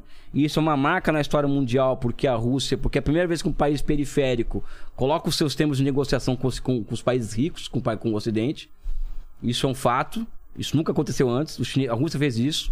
E dia 5 de fevereiro, a China e a Rússia ela entrega para o mundo uma carta via ONU propondo uma nova ordem mundial baseada na multipolaridade e no respeito à soberania, sober- à soberania dos povos e a não ingerência dos, do- de dos países ricos dos países pobres Isso foi quando? em fevereiro, dia 5 ou 6 de fevereiro. Que, na verdade, a China e a Rússia estão propondo para o mundo uma nova Westfália. O Westfália foi tratado em 1644, que estabelece o atual, o atual, Cenário? o atual padrão de, de convivência entre- as nações, entre os diferentes estados nacionais. É o Isso aí, cenário que a gente tem hoje. É. E eles, quer, e eles propõem mudar o quê? eles, eles propõem uma nova Westfália, porque isso acabou. Os americanos, eles, eles se acham. Eles, eles promulgam uma. uma eles, promulgam, eles promulgam, por exemplo, uma, uma, uma, uma legislação que a permite intervir, em qualquer lugar no mundo como a, a- a favor dos direitos humanos. Como se fosse a polícia do É, exatamente. Então isso é o fim de Westfália. De Entendi. 1644. Então a China e a Rússia propõem uma nova Westfália. Não é? É, Em, em fevereiro. E acho Como- e como foi recebido isso? Cara, é, não foi recebido, né? Não? Não, não, não Foi ignorado. igno- sempre ignorado. E teve aquela, aquela, aquela cena emblemática do, do, do Putin na, foi na- nas Olimpíadas da- de- de- na China, né? Que, da, do, De inverno. é de inverno, da- como que é que eles falaram? A, A amizade eterna, uma coisa inter- assim. Como que é? Depois procura aí qual, qual foi o termo que É assim, é uma, amizade- é uma, é uma relação. É. Porque é isso, porque a tendência hoje, com essa situação. E... É, É. é a Rússia ser incorporada ao território econômico chinês. É isso, É. é isso que vai acontecer, sim. É isso, É, já é tá isso. acontecendo. Já mesmo. tá acontecendo, né?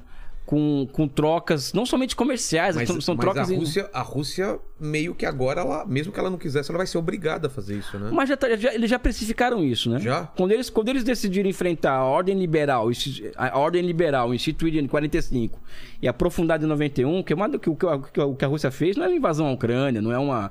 Não é nada, na minha visão, eu olho um- um- no olhar mais estratégico, o que a Rússia faz é um desafio militar aberto à ordem liberal estabelecida em 45 e aprofundada em 91.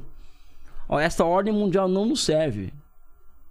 Assim como não serve para o Iraque, não serve para o Afeganistão, não serve para o Iêmen, não serve para a América Latina, que foi sufocada pela dívida externa e pelo neoliberalismo, essa ordem mundial não serve para não serve para os países pobres ou para a periferia. Só E a, interessa- e a Rú- só interessa aos Estados Unidos e a Europa. E aos países ricos. É, então a Rússia ela faz uma, uma- um- ela faz uma, ela faz um, uma, um desafio militar aberto a essa ordem. Ponto.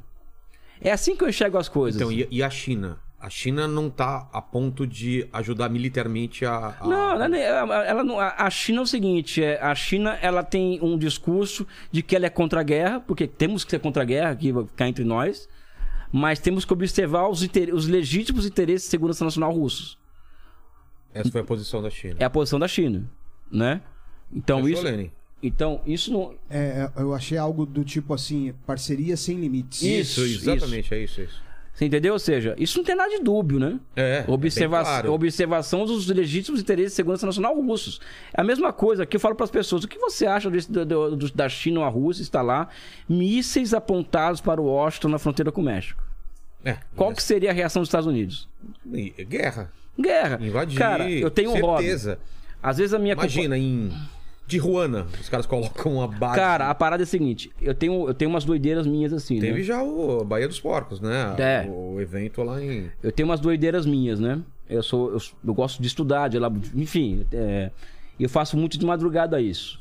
Então, vira e mexe, a minha companheira sai da cama e me vê no computador, eu acho louca pra pegar um flagra, né, cara? É, ah, ele tá entrando em site pornô. É. Aí vai ver, não, o cara tá Eu- lendo. não, eu tô fazendo gráfico, fazendo alguma coisa.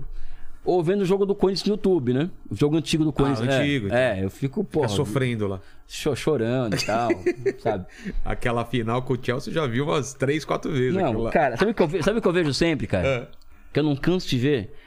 É, Lênin, se você quiser achar depois aí Ele é São mostrar. Paulino, fala aí. Mas ele vai sofrer também. Tá. O problema não é dele, é São Paulino. cara. É, um abraço. É. Cara, a entrada do Corinthians em campo no Maracanã em 76, narrada pelos Mar Santos. Putz, na, na- É a invasão corintiana? É. Se Contra o Fluminense. Coloca no YouTube aí. YouTube, se você puder, né? É, que aí vai dar direitos aqui pra gente. Mas o pessoal vê, deve ter no YouTube. Procura Pessoal, no YouTube, procura- invasão corintiana. Osmar Você- San... 76, Osmar, Osmar Santos. É emocionante? É, Vou ver isso daí é, é de depois. chorar. É, de mesmo? chorar. É de chorar. Eu até hoje me emociono com aquele, negócio, aquele treco ali, entendeu? Muito mais que do com o gol do. Porque pra mim. Porque, do do, do Guerreiro. Do Guerreiro. Ah, do Guerreiro. Não, porque pra mim, cara, não importa se o time tem muito título, cara. O que marca o Corinthians. É a o- torcida, Não, é o, essas é o, paradas, a democracia corintiana, a invasão de é 76. o é- campeonato na Série B que É, foi absurdo. A torcida é. vou te nunca vou te abando- abandonar. É, é isso que São marca, esses momentos, que né? marca a fundação do Corinthians, ou seja, é, aquele monte de aqueles operários é, idealistas que se reúnem na, na, na, na- na esquina da. Aquela, aquela esquina famosa do Bom Retiro para fundar um clube do povo, ou seja, esse é o, o time do povo, ou seja, que isso é, isso é, isso é o Corinthians, cara. arrepiar, cara. Mas voltando aqui à, à tese. Como que a gente caiu no Corinthians, cara? A gente tava falando. A gente falando do quê? Dos Estados Unidos? Você lembra? Da China, da China, a relação da China com a. Então, a... então não tem nada de dúvida nessa relação. Agora, o que vai acontecer é que isso vai acelerar vários processos. É uma delas a incorporação da Rússia ao território econômico chinês e também a busca por alternativas a meios, a meios eh, de pagamento eh, eh, al- alternativos, alter- alter- alternativos, ao dólar, por exemplo. É. Então, por exemplo, a, a China e a Rússia já vai fazer trocas comerciais em yuan. A Rússia dá um cheque que é genial, né? Ah, você quer meu gás? Vai ter que É. comprar em rublo. Putz, Ah, vocês querem fazer sanções contra mim? tá bom. Então sua população vai passar frio pra caralho aí na Europa aí se você não comprar em rublo aqui o meu gás aqui. Porque os americanos não têm condições de, de, de suprir a demanda, a demanda alemã, por exemplo, por, por- De por- gás. por- de gás. E mais, é a terceira vez que a Alemanha está sendo humilhada em 100 anos. Primeiro foi tratado de adversários, depois a, a derrota em Stalingrado, e o final da Segunda Guerra Mundial em seguida, e agora com os americanos colocando a Alemanha de joelhos. Por quê? Porque não interessa para a Alemanha é, essa briga com a Rússia. Por quê? Porque a indústria alemã perde muita competitividade. Então, o próprio governo alemão dando um tiro no pé da Alemanha ao querer ao querer que a Alemanha que a Alemanha adera a, fa- a- é, tenha adesão a essas sanções contra a Rússia. Então o, o- Putin fala o seguinte, é um estrategista, o Lavrov é o maior diplomata do mundo, que ele Sergei Lavrov, né? Fala, ah, legal, você, você quer me colocar sanções? Vai me expulsar da União Europeia, da- da- das reuniões do G20? Legal. Tua população vai passar frio se você não comprar em rublos aqui a minha, a o meu gás. O que acontece? Os americanos, quando eles, ele- quando eles, eles roubam os dólares chi- russos que estão fora do país, o Putin fala para comprar o gás, o gás em rublo, Em rublo. o rublo desvaloriza e valoriza de novo. Né? Ou seja, isso demonstra que os americanos não estão mais com essa bola toda, né? Co- Como estavam antes. E a né? Alemanha aceitou isso? Tá pagando em rublo? Cara, eles estão reclamando, mas- na hora H, o Putin não vai dar um pa- um passo atrás, né? Entendi. Tem- o Putin não tem mais espaço para dar passo atrás. Ele já deu. ele- Desde 2000, o Putin está dando passo atrás. É, agora ele só pode ir pra frente, É. né? Exatamente isso. Exatamente isso. Isso é perigoso também, né? Ele tá tão sem opções que ele arma nuclear, você acha que ele não vai usar? Ou pode vir a usar Pode vir a usar. Pode vir a usar. Se- eu- eu- eu- o cenário que eu falo. o, o pior cenário para a Ucrânia que eu traço. Primeiro que se eles quisessem tomar conta do território imediatamente, eles se tomariam. Eles fariam uma blitz- blitzkrieg. Eu achei estranho, cara. Não, porque conseguir. aí que tá a questão. Não eles interessa pra eles? Não, não interessa, porque eles não querem. Eles não querem Se alongar a guerra é pior pra eles, não, Não, é? eles não querem, eles não querem ocupar um território hostil. Primeiro. Segundo, que eles não querem fazer uma, uma blitz- blitzkrieg, porque assim, o número de mortes ia ser, ia ser próximo ao que, ao que aos americanos no Iraque. Entendi. Que ninguém fala disso, né? Só fala que, nossa, a É. Rússia tá matando muito. né? A, Ia morrer muito mais russo. a, não, a Rússia matou 10 ou 15 vezes menos que, que o Iraque. Os americanos mataram no Iraque mesmo, mesmo, mesmo, mesmo, mesmo nos dias de guerra. Essas coisas não se contam, né? Assim, não tem vida é vida, né? Mas a Rússia só está atacando alvos estratégicos né, na- no país. A infraestrutura, a luz, isso, aquilo. Agora. Não é o que o Zelensky fala. O... Não, a gente vai, vai, ele vai assumir. O que está acontecendo hoje em Mariupol? Mariupol tá os neonazistas em, um- em uma fábrica, os, é, cercados pelo exército russo, com um escudo humano de 20 mil pessoas. Né? E a Rússia abrindo, abrindo, abrindo, abrindo corredores é, uma- é, Humanitários. humanitários e os neona- neonazistas não permitindo que as pessoas saiam.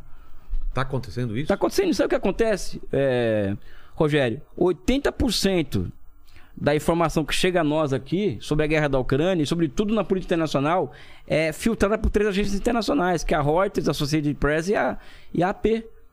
A, é, a Reuters, a Associated Press e mais uma, que esqueci o nome. São as três que, que É, filtram aquela tudo. frase, né? Numa guerra, a primeira, a primeira vítima é a verdade. É, é verdade, é exatamente isso. Cada um tá contando sua narrativa aí. Exatamente, exatamente isso.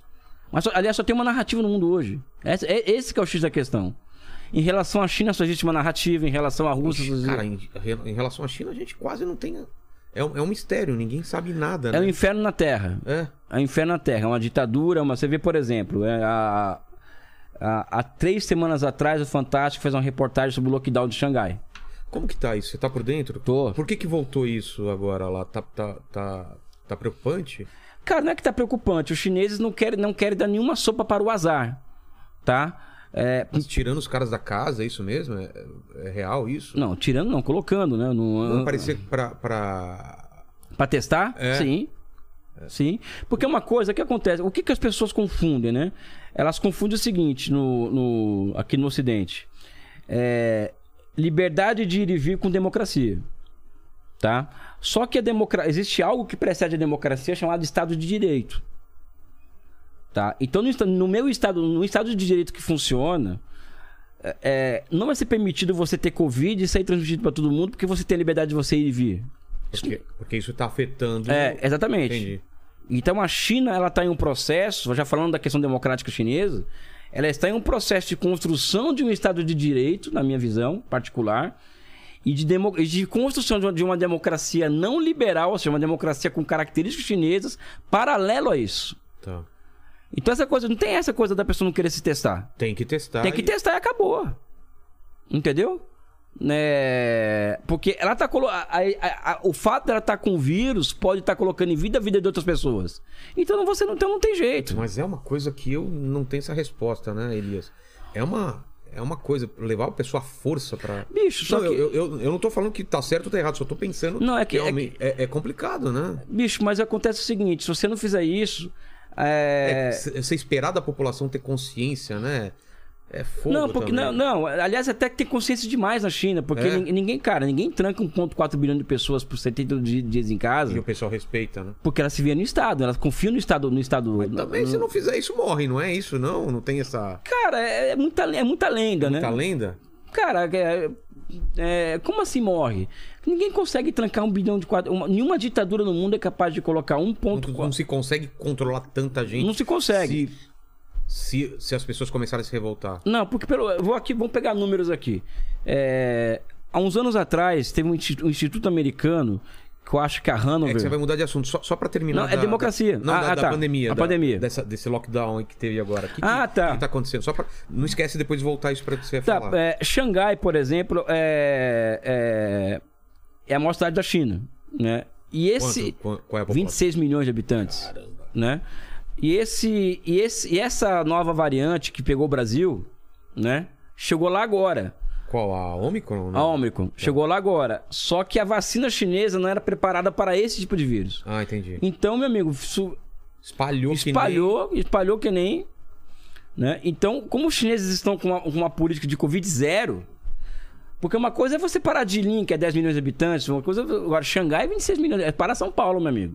Como eles estão com a política de Covid zero, eles decidiram parar, meu amigo. Vamos parar com isso. Nós- Sabe, se isso pode trazer risco de matar um milhão de pessoas ou 100 mil pessoas, a gente não vamos correr esse risco. Ou seja, a China, a China colocou, literalmente, não concordo com essa duplicidade, literalmente, a vida das pessoas na frente da economia, porque a China está tendo prejuízos econômicos com isso. Mas o governo decidiu colocar e implementar a política de Covid zero. E Xangai está seguindo isso. Doa a quem doer. E o que, que acontece? O que, que eu acho que vai acontecer?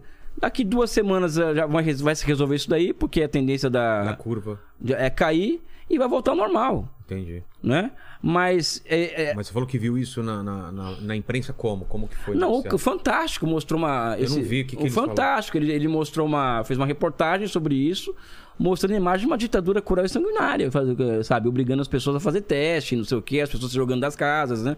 E- é, mostrou um monte de. mo- mo- mostrou uma série de. Mas teve isso, as pessoas se jogando das casas? Eu acho que deve ter tido. Não tô aqui pra também falar que a China é o paraíso na Terra, não. Tô- não, tô, não tô nessa, não. A China tem vários problemas.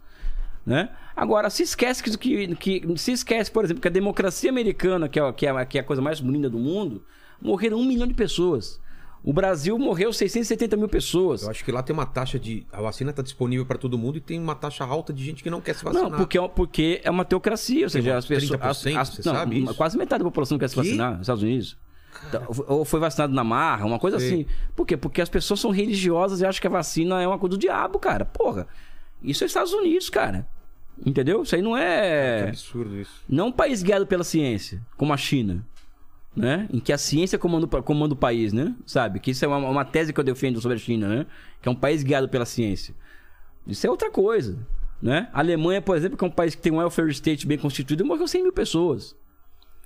E, ao, hoje, ao invés do mundo hoje se reunir é, para saber o que, que a China fez, qual, qual foi o aparato político, po- institu- institucional, médico, etc., que fez com que a China eh, tivesse uma taxa de letalidade tão pequena, em vez de nós estudarmos isso, pa- para que uma desgraça dessa não se repita no Ocidente, a gente acha que aquilo ali é uma ditadura, não temos que olhar para aquilo. Bonito é a gente, né? Que matamos um milhão, ou aqui que 670 mil pessoas morreram no Brasil né? Ou na Alemanha, ou seja, as pessoas não percebem que o, deca- que, o Ocidente está tá caminhando para um fundo de poço moral, né? É, que a democracia liberal já, já deixou de funcionar faz tempo. Isso é uma mentira, a democracia liberal. Isso eu falo isso com muita tranquilidade, né? Mas você é contra a democracia? Eu não acho que ela não existe, não é que eu sou contra. Eu sou Ela co- não existe? né? Eu só, po- eu só posso ser contra algo que exista, né? A democracia liberal é uma farsa. Mas Os- tem outro tipo de democracia? Eu acho, eu acho, que- eu acho que existe, eu acho, Em, em, voga, rolando em algum lugar assim, que não seja liberal? Eu acho, eu acho que existem experiências de. Por exemplo, vamos lá. Mas É, vamos definir o que que é uma democracia liberal até para entender o que, o que não seria uma. é uma democracia. A democracia liberal é uma democracia baseada, vamos dizer assim, é, em uma sociedade dividida em classes sociais, Tá? tá? Em que todas as pessoas, em tese, têm direito ao voto, não é? Mas as classes sociais, as classes sociais, elas têm as classes do- dos proprietários e as, a classe média, as, as pequena, a pequena burguesia e a massa. E evidentemente que a verdade da, da classe dos, dos proprietários numa- em uma eleição tende a prevalecer. Entendi. Por que, que ela tende a prevalecer? Vamos lá. É, a China, por exemplo, é um país que não tem liberdade de expressão, porque lá a imprensa não é livre e a internet também não é livre. Controlado. É controlada, né? Nos Estados Unidos, por exemplo, a imprensa é controlada por oito bilionários. Né? Só muda o controle, então. Só muda o controle. Só muda o controle. Por, por que, que a eleição, a eleição nos Estados Unidos custou 6 bilhões de dólares? Pra quê? A eleição, assim, ah, os os caras doaram para os candidatos. 6 bilhões pra quê? Pra comprar bem, comprar, comprar mente, na é verdade. Só pra isso. Você vê, você, você, você, você vê, por exemplo, uma eleição nos Estados Unidos, um debate de candidato, parece uma, parece uma, parece uma, é uma festa, né, cara? Não, sabe? Então, não, é, eu acredito que já, eu acredito que essas democracias já funcionaram, sabe? Em algum ponto. Em algum ponto. Já deixou de funcionar faz tempo. Mas a gente tem o que é melhor que isso? Eu acho que, por exemplo, o que, tá, o que, eu, o que eu vejo hoje na, acontecendo na China, eu vou, eu vou usar falar aqui, vão me xingar aí no. Com certeza. sabe? No chat e tal. Eu acho que a China está construindo um sistema político que é super interessante Pode vir a ser uma coisa boa. para eles. Para nós é outra coisa. Para Não nós funcionaria pra não, gente. Não, para nós vamos construir o nosso. É diferente. Por exemplo, na China, um, na China, por exemplo, um, um, um deputado federal, por exemplo, ele é eleito na base, ou seja, aqui o bairro aqui, vila, não sei o que, elege um, um representante. Sei.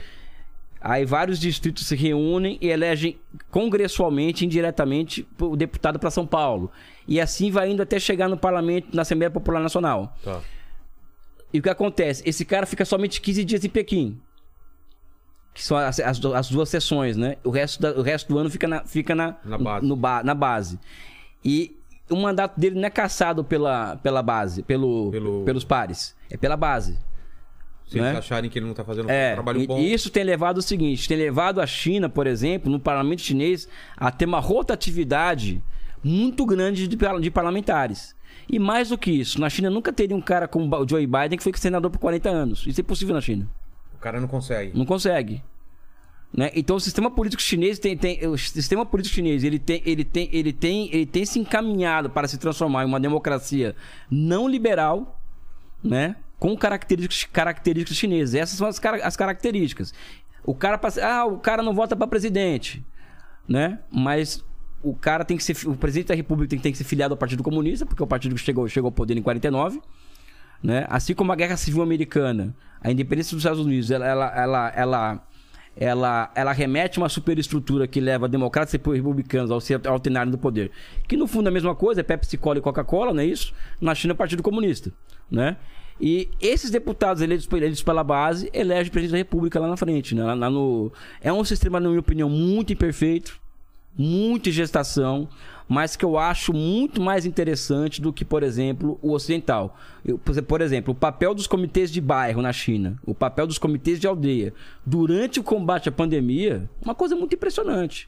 O Partido Comunista da China, por exemplo, ele conseguiu reunir 450 mil voluntários do setor médico para ir, ir a Wuhan enfrentar a morte né? Isso tudo o quê? Os comitês de bairro, porque na China tem os bairros, cada bairro tem um comitê do Partido Comunista, né? E, e mais, é, o ano passado foi a reunião do Congresso Nacional do Povo para decidir o 14º plano quinquenal. Que a China tem um plano a cada cinco anos, de, de um, plano, um plano econômico, social, de desenvolvimento, pra, que aprova para cada cinco anos. Sabe quantas, quantas emendas veio da base e que foram aprovadas no Congresso? Duas mil emendas Caramba. ao plano. Né? Duas mil emendas. E esse ano, por exemplo, é, eu acompanho a- as discussões. Primeiro que eles lançaram um livro branco na China chamado A, Deus- a, Democracia que Funciona. Né? Contando... Ah, é? é, chama-se A Democracia que Funciona. E também os chineses, eles... eles, eles... A grande discussão hoje, eu- lá na- no parlamento chinês, nesse congresso esse ano, foi o seguinte. Na China tem, tem, tem 27% de mulheres no parlamento. Só que isso é pouco. Compare com o Brasil que tem nem 10, né? É pouco. Então nós- temos que instituir cota para mulheres trabalhadoras do parlamento chinês. Mulheres que trabalham em fábrica, na agricultura, etc. Ou seja, eles, eles, eles. E a composição social do parlamento chinês é oposta à americana. 90% do parlamento americano é de milionários. Ou bilionários. A China é o contrário. 90% é de classe média, classe média baixa, professores e operários de camponeses. Também na opinião do Elias, é só você buscar na internet você vai ver a composição disso. Isso aí é uma pesquisa que não é muito difícil de ser, de ser feita. Então eu acredito que eu acredito que Copiar algum modelo desse que dá certo lá e. e, e- temos que achar o nosso caminho aqui, cara. Eu sou contra copiar modelo, entendeu? Sabe? Eu acho que. Por quê? Porque na China, por exemplo, há dois mil anos, as grandes questões locais já são resolvidas, resolvidas por assembleias, assembleias camponesas locais. Então existe uma democracia base de aldeia milenar na China. Né? Ou se- Ou seja, é, essa democracia liberal que o Ocidente transforma em religião, na China já é praticada essa democracia, essa, essa, essa, essa, essa, essa divergência na, na base, a fim de encontrar uma solução, há mais de dois mil anos. Mas por que esse medo do, do Partido Comunista de dar uma liberdade total para as pessoas se o que eles fazem é tão bom? Por que não liberar a internet? Por que não liberar é, a liberdade de expressão? Eles que já não estão nesse ponto de. Não, vamos liberar, cara. Se, porque é, eu acho que o, próximo- o próprio Oliver falou aqui da, de quanto é, ano a ano o, o povo chinês foi ganhando poder aquisitivo e melhoria e tal. Então, eles devem estar satisfeitos com essa parte. Por que não dar liberdade agora? Mas quem diz que eles têm liberdade? Não, de acessar o- a internet livre, entendeu? Por exemplo. Vamos lá. Qual, o- outras, qual outras coisas que eles não te- podem fazer? Eu te pergunto o seguinte: é, eu, eu não, é, não, né, não é uma. é? Eu posso protestar contra o Partido é, Comunista lá na rua? Você sabe disso? Eu posso ir na rua e falar, sou contra, quero É. Que sa- morra o cara, sabe-. Aí que tá. Sabe que esse tipo de questão não é científica, né? Como assim? Você- é, a pessoa pode fazer isso, isso. Isso não é ciência. Isso- Não, não, mas a- eu tô não, perguntando não se isso você, não, acontece. você, não, mas se isso você pode, acontece. você pode perguntar isso Porque você não se propôs a fazer a, fazer, a ser isso, né? Você, Claro, claro. Né? Você, é uma dúvida super básica. É, não, não, fazer uma dúvida, dúvida- legítima. Eu vejo É. professores universitários Ah, falando entendi. isso. Mas eles podem? Porque Cara, já teve aquele a da, da China- Praça da Paz, né? Aquela coisa emblemática pra caramba, né? A gente pode falar sobre isso também. Vamos- eu eu acho. Se se você quiser, a gente fala sobre isso depois. Eu Tá. tenho uma opinião sobre aquilo. Mas o, o. A China é o país que faz mais greves no mundo. E sabe quanto, e sabe quanto de, de cada 10 processos trabalhistas eh, os trabalhadores ganham na. As greves lá são por quê? Por, por- melhores condições, É. por grana? por- Melhores quanto tudo. Guerra. tudo. Porque o camponês chinês, ele, ele é um ser taoísta, ele, ele já nasce com o vício da rebeldia contra as autoridades instituídas, que é o Lao Tse é uma das filosofias que surge na China nessa, com o confucionismo. Então o camponês chinês, ele tem uma história, ele tem um, ele tem um histórico, por exemplo, todas as dinastias chinesas, elas foram derrubadas por, dinasti- por, por revoltas camponesas. Porque essas dinastias foram sendo incapazes de entregar para essa massa de camponeses essas obras públicas necessárias para, para a reprodução social do povo. Então essa massa camponesa se, se reunia, se rebelava e derrubava aquela dinastia. E colocava outra no lugar. Então, em 49, e, então, a última rebelião camponesa, que foi a que você assessorou com Mao Tse Tung, é, a última rebelião camponesa que te retirou o- uma dinastia, do uma- um, um outro poder instituído foi em 49, com Mao Tse Tung. Né? E esse camponês rebelde, louco por uma treta, na China, por exemplo, você entra num- num- numa, numa loja, se você vê uma confusão rolando, você vê que é camponês. Por quê? Porque o cara. O cara é um rebelde, é a natureza do. Não é um camponês cristão, Entendi. sabe? Temente a Deus e tal. É o que eles- na China, 90%, da- 90 da população acredita em Deus. Não, Não, acredito? não. Acredito. Na Acredita, Chi- em- quê? Em Nada. Nada? Nada. É ateu. Ateu. Eles são, eles são espiritualistas, mas não são deístas. É diferente. Então eles são rebeldes. Eles têm uma, é a natureza rebelde.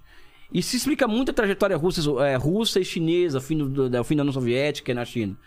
Então, é, esses camponeses hoje, Quando o Mao Tse Tung, então, tem a revolução, os camponeses estão de que lado? dele, Dele? Claro. é- é- Então o que acontece? É, o- Esses camponeses hoje são operários urbanos na, na China. A China colocou 130 milhões de pessoas nas cidades em 10 anos.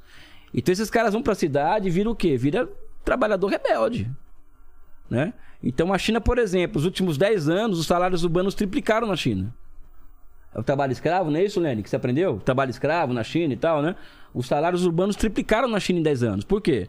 Por conta de o governo ter necessidade de mudança do drive do crescimento econômico para o consumo e também o quê? Porradaria dos trabalhadores. É mesmo? É. Então a China é um país, por Foi exemplo. dado de mão beijada Não, também. Os não. conquistar isso. Conquistaram e tem outra. De cada 10 processos na justiça do trabalho, 10 os trabalhadores ganham.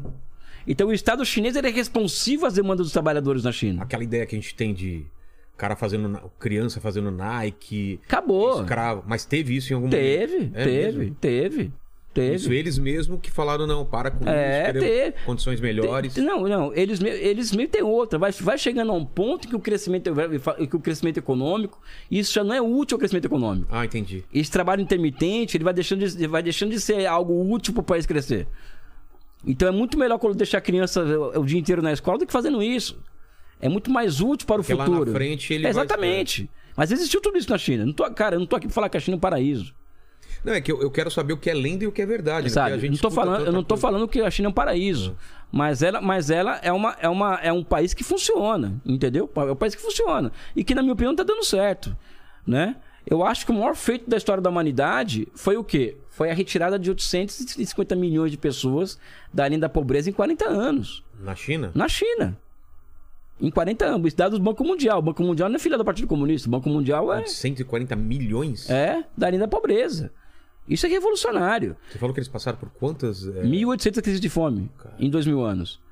Não é? Crise de fome, você coloca. É o quê? É. Não ter fome, não ter comida. pra comer. comida É, não ter comida. pra-. Aí você fala, puta que, puta que pariu, é uma Por que os ditadura. caras comem tudo quanto é coisa lá. né? Não, não tem, né? não. Inseto e. e- e- Essa é uma questão que hoje, hoje com a urbanização muda os hábitos de consumo. Hoje é frango, é carne. Mas é... eles chegaram a comer o que tinha, né? Sim, sim. Mas na Ásia inteira, não só na China. Ah, é? né? É Japão meio- também. Também? Sim. É, mas aí a pessoa, pô, puta que pariu o Partido Comunista, uma ditadura. Não, pessoal. As pessoas enxergam no Partido Comunista um negócio.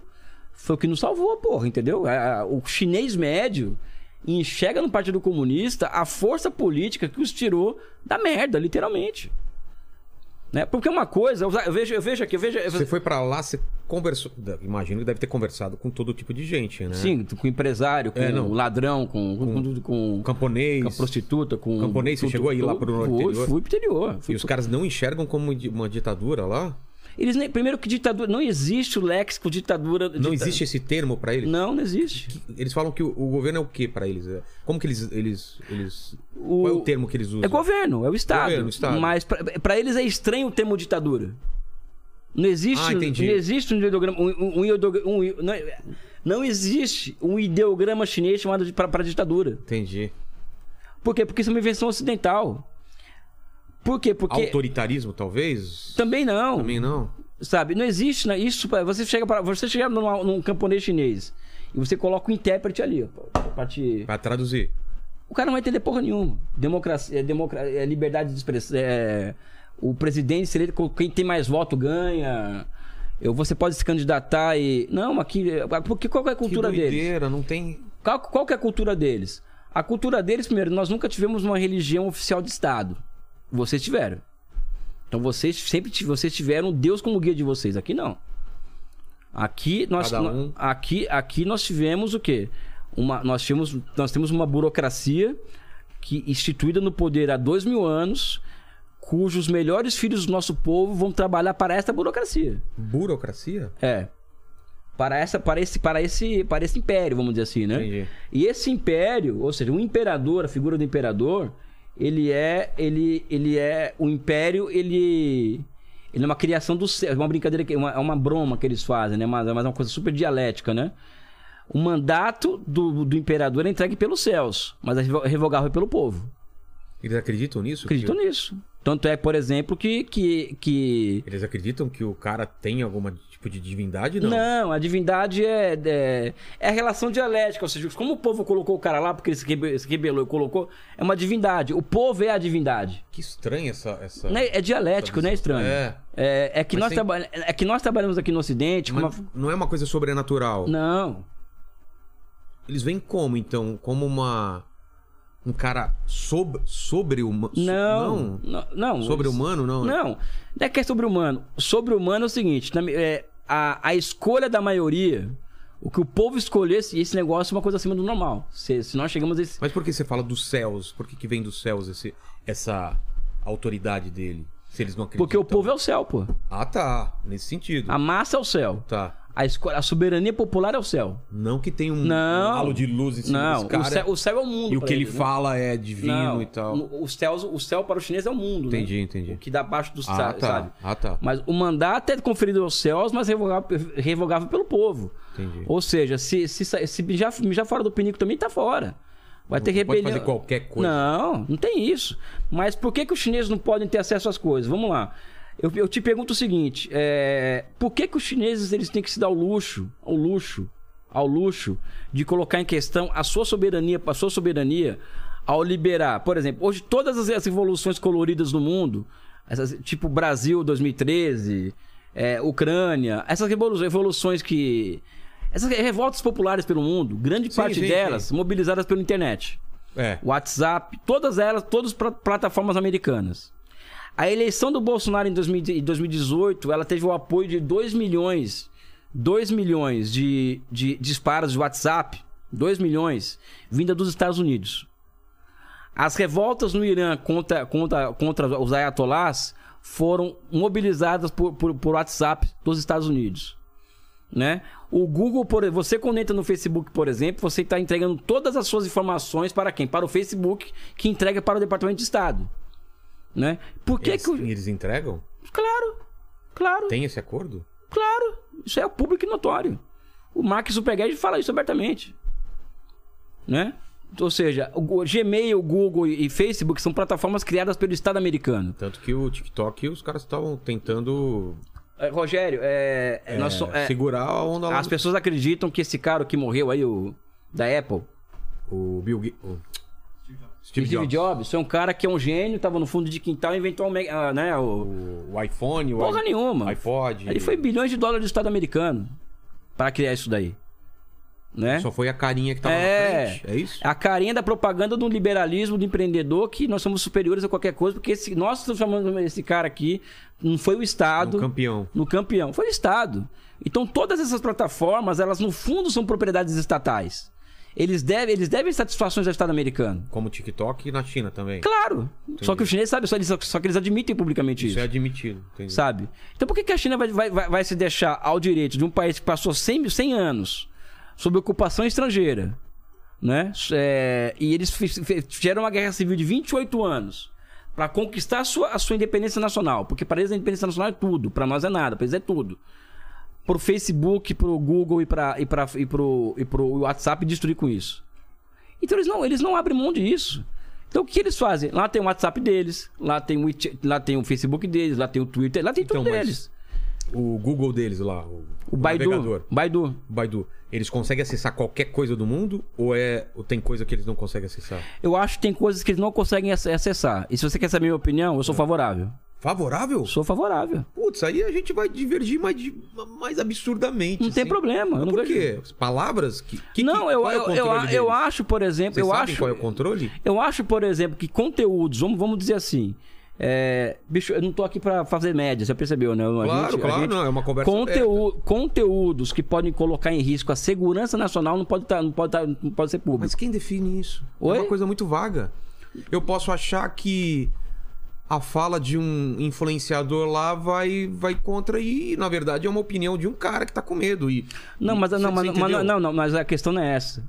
A, a fala do influenciador na China, ela, ela é- é, Não fora da China, um, um francês, um indiano, sei lá. Não, um cara, não, isso não é proibido. Isso não é Não, proibido. Então, eu queria entender o que, que é proibido lá. Por exemplo, é, versões ocidentais sobre a paz da paz, sobre a paz da paz celestial, por exemplo. Não, mas por exemplo, eu tô no. no como, o Badu. Como que Baidu, é? O, Baidu. Eu tô lá.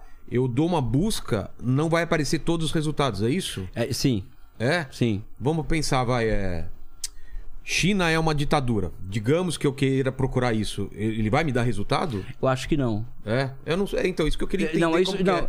Eu sei que tem conteúdos Tem um que não são liberados, mas que também no Ocidente também é, viu? Né? É? Não cai, não cai nessa, nessa história, não. Ah, é? Mas o o que, por exemplo? Se eu quiser pesquisar, o que que eu não acho? Cara, deixa eu falar uma coisa pra você, cara. É, é, Você não sabe, mas mesmo nas suas opiniões, por mais inteligente que o Rogério Vilela che- não, seja. sou, tô longe não, de ser. Não, mas eu Porque acho. a inteligência é limitada. Não, sabe? É, são moldadas por essas três grandes empresas mundiais. Não, isso eu concordo. A gente vive Ou uma seja- bolha. Ele- Eles, eles te dão conteúdo pra te deixar cada vez mais uma bolha. Eu concordo Sabe, com tudo isso. sabe, Mas é- eu consigo furar essa bolha se eu, se eu conseguir quebrar. Por exemplo, o que a gente quebra aqui todo dia é isso. Sim. Tô chamando você aqui, veio outro cara de direita, outro lado, não sei o quê. A gente meio que quebra isso. Mas eu entendo que essas três... Agora, o caso da China, na minha opinião, não tem. Eles primeiro que, é um, primeiro que é um sistema mais fraco do que os outros. Eu poderia ter esse programa lá? Um podcast que escuta todo mundo, você acha? Desde que, desde que não coloque em questão o poder do Partido Comunista, sim. Putz, mas. Aí é complicado. Porque aqui eu posso falar mal do governo. Podia falar mal do, Tá, do mas, Lula e posso falar. ma- do... não, mas você pode falar aqui, eu posso falar, por exemplo, aqui, ó, eu tô organiz- organizando uma gay. ontem, ontem a gente. Aqui veio a Marina. O, a Marina destruiu o Bolsonaro em não, relação, mas tudo bem, eu quero em saber, relação ao eu quero saber o seguinte, indulto. eu quero saber o seguinte, olha, pessoal, Cuidado aí que você vai falar. Lene, Lene, eu tô organizando uma guerrilha. É, ó, é, é, é, ele tá falando tá, eu aí. tô falando, ó, só Lene, O problema é seu. É, Nada Aí, ó, Ele já olha- tirou olha a liberdade, olha a liberdade. Olha o medo, olha o medo. Olha a liberdade que eu tenho. Pessoal, se eu falar pra vocês aqui que eu estou organizando um movimento pra derrubar o capitalismo Entendi. no Brasil. Ah, isso, isso já é, já é não, cortado. não. Eu saio fora, já tô preso com sair daqui. Entendi. É, o, o mundo não, não Mas, mas tudo bem, você colocou um limite. Agora, Esse o que, é o limite lá o que a Marina também. fez ontem aqui, o- Não, isso pode. lá pode? Pode. Ah, eu não concordo com o Partido Comunista que, pô, tá, tá- a gente tá ganhando pouco e Sim, eu quero que, pode. que isso mude. Pode. E eu quero que tenha eleição Pode. pra derrubar esses caras. Pode. Pode? Pode. Ah, não sabia que podia Pode. isso, não. Pode. Isso, isso pode. Eu já vi, né? Cara, Você eu- já viu o Cara, pessoal eu já- metendo pau no eu Partido, já- eu já- eu Partido já- Comunista lá? Pode falar mal, não pode contestar o poder do Partido Comunista. São duas coisas O que diferentes. seria contestar o poder? Olha, tem, falar... tem que tirar esses. Eu quero organizar um movimento pra, pra tirar esses caras daí. Não, isso é uma coisa. E outra coisa é falar assim: alguma coisa tem que ter feita. Eu acho que tinha que ter Sim. outras ideias, Sim. outras, outros partidos. Não sei Não, o aí é que tá a questão, bicho. A China tem uma coisa que é a seguinte: É, aqui no Ocidente, é, muda-se os Tô- partidos tô políticos. viajando muito ou não? Não, Ah, você tá, tá, tá. você- você- Ah, tá.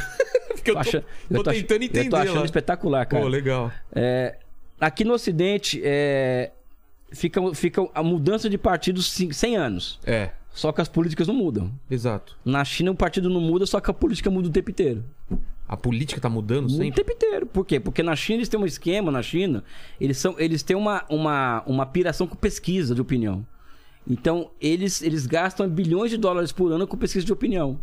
Pra saber das pessoas o que elas, o que elas acham das coisas, entendeu? Você acha que essas pessoas é, dizem livremente o que elas pensam ou elas têm medo de, É, Dizem de tão livremente, por exemplo, que ah, começou a ter muita denúncia. É, negócio do iFood. Essa, esse trabalho quase escravo aqui no Brasil. Mas lá tem o iFood? eu já vou chegar lá. Ah, iFood. Né? Aqui no Brasil. Ah, é- aqui você tá falando? É, não, aqui não tem não é, meu- não é trabalho precário. sim, sim, total. Na China, pior ainda. Mas tem esse serviço Tem lá? lá. O iFood deles? Aí, Ou é, ou é iFood mesmo? Não, é, o- é o, é o Meituan, que é uma empresa como o Tá. iFood. Tá. Aí chegou. é, tanta reclamação dessa. Reclamação dos trabalhadores ou de... da- Trabalhadores do da cliente? sociedade. Tá. Tanta reclamação de trabalhadores da sociedade que, que o Xi Jinping acordou no dia e falou: olha, é, a Meituan vai ser, a vai ser multada em 300 milhões de dólares, vai ser obrigada a pagar direitos trabalhistas para esses trabalhadores, assim como seguro-saúde, etc, etc, etc. Então vão ser trabalhadores legais. Não gostou? Vai embora daqui. É, tutoria de ensino pri- privado, é, que é um mercado de 150 bilhões, que estava abrindo um fosso entre litoral e interior. Entre classe média urbana, que podia pagar uma tutoria para seus filhos estudarem para entrar na universidade, um camponês não podia. Né? O, o- a China, tanta reclamação dos camponeses. Ó, meu filho não tem como concorrer com esses caras aí, porque meu filho não tem condições de pagar uma tutoria, uma tutoria privada. Tá lá atrás, na, na- nessa corrida. É, tô lá atrás. O que acontece? O Xi Jinping acabou com esse mercado. Acabou com esse mercado, criou uma tutoria estatal. E o que acontece em Pequim e Xangai? Né? Em Pequim e Xangai, a- a- as casas mais valo- valiosas, as que mais, o aluguel mais caro é perto de escolas onde o ensino é melhor. Entendi. Faz sentido. Aí o que acontece? O, o, o governo chinês é, obrigou agora os diretores de, de escola e os professores das melhores escolas passam Fazer um rodízio? rodízio no mundo, na, na, na China inteira. Entendi. Entendi. Isso é demanda do povo, cara. Mas so- às vezes que você foi, foi, foi lá na, na China, você vê algum tipo de revolta na rua? Tem manifestação na rua? Tem gente é, protestando? Você viu alguma Eu vi, vez eu, isso? vi, eu vi camponês protestando. Como que é o protesto deles? Cara, É na porrada, rua? meu. Pô, pô, na rua, pô. Porrada? Tiro, tiro porrada e bomba, claro, pô. E a polícia abafando? Como que Cara, é, a forma como a coisa tava. O que acontece é. é como a rede social hoje da, da- da- rapidamente tá- traz. traz. é, leva à tona, é? Entendi. a resposta é muito rápida, entendeu? Aquilo não- acaba não crescendo. Acaba não crescendo. Então, logo se pergunta qual que é a demanda vamos resolver. Mas eu vi protesto de camponês. Por quê? O que acontece? Com a expansão da urbanização, da urbanização, o que, o que aconteceu muito na China? Muito, muita acumulação por desapropriação. Então você desapropriava uma terra camponesa e pagava 10 vezes menos o valor. Porra, Ah, os caras. Os caras é, ficaram putos. vamos parar com essa porra, entendeu? E começou a acumular protesto, até ter os protestos de 2010 que sacudiram o país. Em 2010. O que, que aconteceu? Não, mas várias revoltas camponesas é, espalhadas pelo país. Por causa desse motivo ou de Desse e de vários problemas acumulados. É? Vários. A China, sabe? A China não é um país que é bonito também. Tem vários proble- problemas, né? E nas cidades. De forma coordenada, as 2010, revoltas. né? 2010. Foi um ano paradigmático na China. E aí? Qual A partir, resposta? daí, a partir daí muda-se a chave para o quê? Para uma maior atenção às questões sociais, né? Para umas maior, uma maior atenção às questões sociais. Por exemplo, saúde pública, né? Ampliação do serviço de saúde pública. Né? A, é, direitos dos trabalhadores, ou seja, a China é o país do mundo em que os direitos dos trabalhadores, dos trabalhadores mais avançam no mundo. E isso segundo Férias. tudo. E Isso segundo o World Trade Report do- da Organiza- Organização Internacional do Trabalho. Também não é opinião minha. Então, avança-se os direitos sociais na China como o quê? Como resposta a isso. Entendi. Porque se deixar, os caras derrubam o governo, cara. Entendeu? Pra mim, isso é Derruba liber- mesmo? Derruba, claro. Claro. Por que, que eu não sou. Por que, que, que a China não cai em 89? Tem aquela rebelião na, da Praça da Paz Celestial? Então, qual que era o... Dá um contexto pra gente. O que tava acontecendo nessa época? Que... Cara, na China, primeiro, na China o, o governo ele, ele, ele, ele abre em 78 para o capitalismo, e a China passa a fazer parte do mundo capitalista, isso não quer dizer que a China é capitalista, é outra discussão. né? A gente fala disso, que É, e, a, Chi- e a China, o que acontece? A, a- problemas do claro que são, que são do Ocidente, então você abre a janela e os mosquitos entram, né? Então a China passou a. Muito problema de corrupção, nepotismo, porque é um país que foi dois, um império de dois mil anos, então tem muito nepotismo. E, e inflação, né? Inflação alta. Inflação alta. Isso foi enchendo o saco do povo. Foi enchendo o saco do povo. Ao mesmo tempo que existe um ambiente internacional em que existe uma ofensiva conservadora e anticomunista muito grande. Então o que acontece? Juntou isso, ou seja, essas demandas populares legítimas, que começaram em maio de 89. Ela- As pessoas foram se reunindo na praça, pedindo por, ó, vamos acabar com a inflação, abaixa a corrupção, até se transformar, aquilo se transformar em uma- rebelião contra a revolucionária aberta. O que é uma rebelião contra a revolucionária? O objetivo passou a ser derrubado do Partido Comunista. Tanto é que eles fizeram a estátua do, da- da liberdade de gesso, já começaram a jogar eh, tinta na cara do Mao Tse Tung na praça. da- da- ali virou provocação aberta aquilo ali.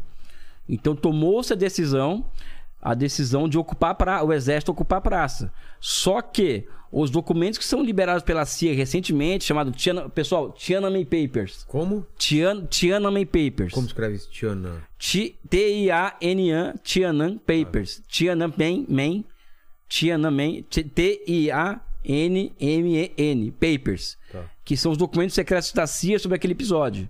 Desmente. fala? fala que não morreram tanta gente assim, não foi tudo nada disso. Que, que, que se propaga. Né? Novamente, a opinião do Elias, é a opinião deles. Né? Que morreu muito menos gente do que, do que falam, né? Falam que, que a CIA. Que Mas a teve massacre. mas eu acho o massacre é um nome muito pesado. Acho que houve um grande conflito, conflito ali. Porque, por exemplo, existem fotos de, de soldados chineses queimados vivos, por exemplo. Coisa que no Ocidente não mostra. Caramba, teve isso? Teve, é, teve, teve, teve, teve pessoas, por exemplo, revol, e revoltosos que entravam nos tanques, tiravam os caras, colocavam em praça pública e queimavam. Ônibus com soldados queimados, entendeu? Tem várias dessas. Procura na internet. Então foi os dois lados. Foi uma guerra mesmo. É, aquela cena é muito forte, né? Do tanque do. do Eu acho né? que ela é forte porque é muito representativa. Porque É. aqui- aquilo ali, por exemplo, se se é Israel aquilo ali, o que acontece? Nossa. Ou nos Estados Unidos. Se é Israel, o, a- o tanque passa por cima da, da, da, da mulher, da criança, do cara e da casa Ah, do cara. Acho que não, acho que não. O quê? A opinião pública toda olhando? Ou Faz isso todo dia, cara. O que mais? Nos Israel Unidos- Você acha que nos Estados Unidos o cara passaria com um tanque em cima de um. Uma- na maior tranquilidade. Um, um cara que tá protestando? Na maior tranquilidade. Ah, Elias, acho que não, hein? Cara, o cara pisa na cabeça do negro, na, na, mão, na, mão, na mão cara larga. Não, mas aí é. Aí. A- Aquele foi um caso que mas isso acontece É. todo dia nos Estados Unidos. Todo dia acontece isso nos Estados Unidos. Os Estados Unidos foi um apartheid por, 150 por 180 anos. Mas sei lá, um tanque passando em cima. Eu não consigo ver essa cena, cara. Tanque passando em cima de uma pessoa. Cara, um país que foi, um- que foi um apartheid racial por 190 anos, o que, o que, que te, te surpreende? Não, o que eu tô falando é que a opinião pública é tão forte que, que o cara tem medo de fazer isso. Eu não tô falando que não Cara, tem apartheid e tal. Não, não, cara, é. Ou o governo também tem a receita. Cara, eles fazem isso no mundo inteiro, todos os dias. Não, Ah, não, no mundo inteiro eu acredito. acredito sabe? nisso. E lá dentro, cara, lá dentro, isso acontece de outras formas. Você tá falando lá dentro da China ou da. Nos Estados Unidos. De outras formas. Concordo. Mas agora, forma. Israel acontece todo dia. Todo, todo um dia. tanque passando em cima de um cara que tá se manifestando. Claro, a Palestina ocupada é o quê? Ah, tá. Nesse, nesse sentido. Todo dia, todo dia você vê a polícia batendo, batendo em criança, batendo em mulher, batendo em é, tanques passando por, por cima de casa. Isso, é normal. A internet tá cheia dessas. Não é isso não, a internet tá cheia dessas imagens. A diferença da China para, para, para Israel e Estados Unidos é que na China o tanque parou na frente do cara. Na, em Israel e nos Estados Unidos passavam por, Mas passariam por sabe o que cima. aconteceu com esse cara depois também. né? Tá na- hoje, hoje esse cara tá Não nos Estados morreu? Unidos. Não, Ah, é? não. Tá nos Estados Unidos à direita do Trump. Ah, é? É. Grande parte daqueles caras foram, pra, foram, foram emigrar para os Estados Unidos foram para extrema direita. Exilados? Extrema direita. Não é, não é só exilado para virar professor de Harvard, como, a- como Entendi. muitos aí. Não. Eles vão lá e estão à extrema direita. E por que, que não cai a China?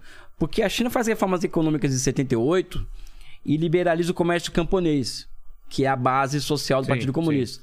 E os camponeses nunca ganharam tanto dinheiro na China como naquela época, como, como na década de 80. É, então. Imagino, então, imagino e- então o que sim. acontece? Quem segurou a onda do poder político em 89 foi, foi os camponeses, ó. O Partido Comunista vai estar fora. A gente tá ganhando muito, tá, É, tá tudo ou bem seja, pra gente. a China não é Pequim e Xangai. Assim como São Paulo não é Vila Madalena, o Rio não é, não é, o, não é pra São Salvador, e a China não é Pequim e Xangai. É a China profunda. Que aqueles camponeses lá e tal, não falou que não vai cair não, entendeu? Eles que seguraram. Eles se seguraram. De- é- Mas o que, que veio depois desse esse, esse evento essa, da, da Praça da, da Paz? O que, que mudou? Cara, se você for observar as demandas dos, dos estudantes dali, democra- mais democracia, ma- contra Teve a corrupção, mudou muita coisa. Todas as demandas foram atendidas. Todas. As demandas foram atendidas. Todas as demandas foram atendidas. De lá pra cá. A China cresceu, a China se transformou em uma potência mundial, a China, a China gera, gera 3 milhões de empregos urbanos por ano, a China virou uma potência tecnológica. Todo jovem que, que vai pra universidade, ela sai com emprego. Todo jovem, ele pode ele tem, ele tem muita chance de ir pro exterior. Um camponês pobre pode virar um campo, pode virar um astronauta. Uma mulher tibetana pode ser a primeira mulher, a primeira mulher chinesa a ser astronauta, ou seja, muita coisa mudou de lá pra cá. Agora persistem problemas na China. Quais, por exemplo? Eu acho o livro trata, vamos, vamos os dar um é, vamos lá, quais Pessoal, são propaganda do livro aqui, ó, como faz aqui? Aqui não, aqui tem uma câmera logo aqui em cima, aqui, ó, olha lá. Esse livro aqui, pessoal, só fazer o fazer o é, quem- Merchan.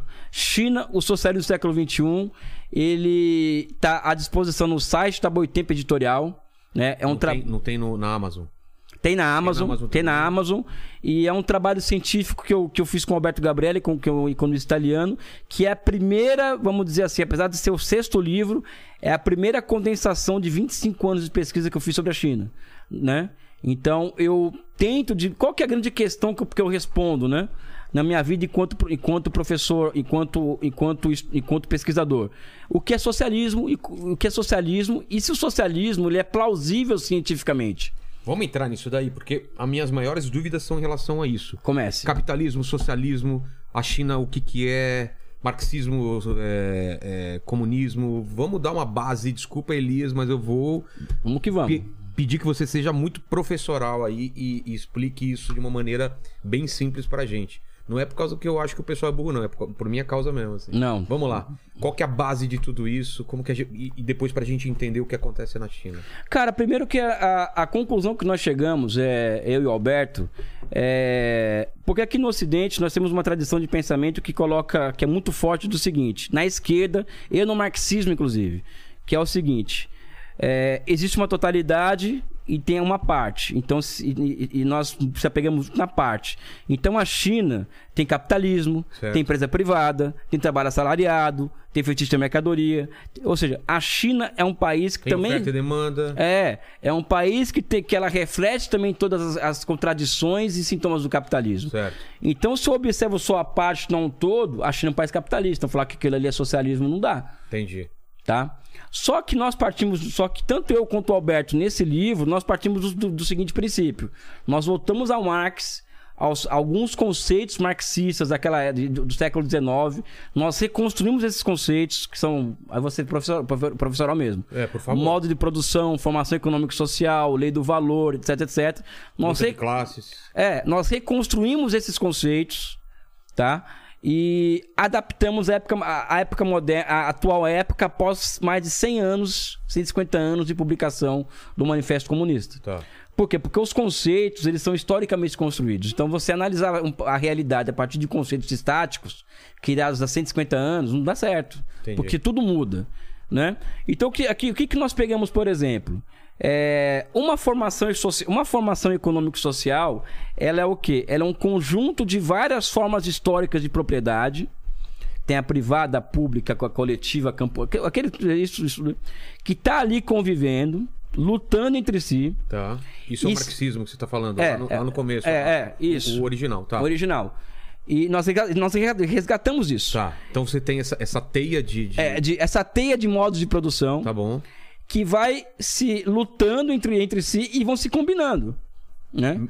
Unindo, mesclando, se é, transformando. É aquela coisa, por exemplo, da, da, da, da geologia, né? Ou seja, nós estamos em cima de uma camada geológica As que é- placas tectônicas que, que É. batem e, e uma É. cima da outra. é, e- é- é- é um pouco é diferente, porque é, eu tô falando, eu tô falando de camadas geológicas, Ah, né? tá, tá. Então, as camadas geológicas, elas, são, elas vão se fundindo uma na outra e surgindo uma terceira. Entendi. E assim sucessivamente. E na sociedade é a mesma coisa. Então nós chegamos à conclusão aqui que a China é uma formação econômico-social orientada ao socialismo. Por quê? Porque dessa, dessa coisa toda que envolve essas várias formas históricas de propriedade e modos de produção social, é, capitalistas não capitalistas, o que é predominante é o público e não o privado.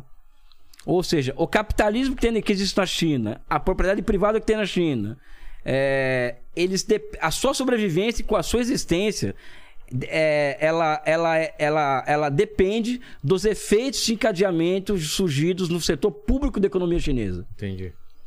Setor público é o quê? Controlado pelo Partido Comunista, por um outro bloco histórico de poder. Né? Na China tem burguesia, só que a burguesia não manda no Estado. Né? Então você pode falar que o país desse é capitalista. Né? Existe capitalismo, mas ele não é capitalista. Né? Ele não é capitalista porque a burguesia. É isso que eu queria entender. Por que, que ele não é. Porque a por- dois motivos. Primeiro, a burguesia existe, tem bilionário na China, Tem. só que eles não controlam o Estado, o poder político. Os Eles- bilionários com- começam a aparecer quando? É uma Década de coisa 90. recente. É, Década de 90. Tá. Não controla o Estado. Não, eles, não, eles, não, eles não enquadram o Xi Jinping, não enquadram o exército chinês, não. Não, eles não fazem. Não, muito pelo contrário. Estão sendo enquadrados agora, né? O Xi Jinping tá botando isso Eles na não conseguem fazer o que a gente chama de Lo- o- lobby, o famoso já, lobby. já teve muita, muita capacidade política, hoje É? muito menos, é. O Xi Jinping, Ó, estamos precisando aqui, o mas. Xi Jinping colocou eles no devido lugar deles, né? Tanto é que o Jack Ma, por exemplo, o Jack Ma é um maior, ri- maior bilionário chinês. Ele ia lançar o IPO, o maior IPO da história, e ficou três meses metendo pau no Partido Comunista. Ah, é? É. Não, que essa coisa dessa regulação financeira do Estado não dá certo, tem que abrir a conta de capital, não sei o que, o Xi Jinping quietinho. Uma semana antes de lançar o maior IPO da história, o Xi Jinping, o Partido Comunista fala que não vai ser mais lançado. E o Jack Ma vai ter que pre- prestar esclarecimentos ao, terceira, ao terceiro escalão do Ministério da Finança. Você imagina no Brasil, nos Estados Unidos, algu- alguém de Wall Street, lá, o dono, do, dono de um grande banco, ir lá prestar esclarecimento para um burocrata de terceiro escalão? Não, né? Isso foi uma demonstração de poder, né? De poder. É, então, não é capitalista, porque o capitalismo ele só se realiza com a burguesia no poder. Faz E- parte do. do... Sim, da realização do Da capitalismo. E, a- e o capitalismo ele só se realiza quando, quando a propriedade privada é a dominante na sociedade. Ah, entendi. E na China não, Não é. é assim. Não é assim. O governo ele faz o que ele quiser. Não, o governo controla, controla a, a economia. E, e a propriedade privada? É dos, é é dos capitalistas, mas eles dependem, de- eles dependem, da, por exemplo, é, eu faço uma obra pública, Sei. um trem. Então essa obra pública vai gerar efeitos de cadeamento para trás e para frente. Então eu vou precisar de parafuso, vou precisar de... aí é o privado que vai Que vai, que vai suprir isso. É, não é, não é a decisão do empresário privado, é- não é, não é da decisão do empresário privado que vai ser uma obra pública na China, uma obra na China. Entendi. É, uma, da- é, da, é, uma- é a decisão do Estado que vai, que vai, que vai, que vai, que vai acontecer isso. É, eu tive é, há uma semana atrás com a presidenta Dilma Rousseff, na casa dela em, na- em Porto Alegre. E uma das questões que nós estávamos discutindo é que no Brasil, por exemplo, em 2013 e 2014, nenhum agente público no Brasil tinha coragem de assinar uma ordem de uma, uma obra, de uma porque tinha TCU é, no pé do cara, Ministério Público, e aquela coisa toda, Lava Jato, Sei, sei. né? Ou seja, o Estado acaba se virando contra o governo no Brasil, né? A partir de 2013. Na China isso não acontece. Né? Ou seja, porque o Partido Comunista controla o Estado, né? Mas é socialista a China, então? É um país de orientação socialista. E esse, aí que tá a questão. É. O socialismo que você vê na China hoje, é com qual que é a comparação que o livro de- traz? É, com, com o, o imaginado lá atrás. Então, o problema, esse é o X da questão.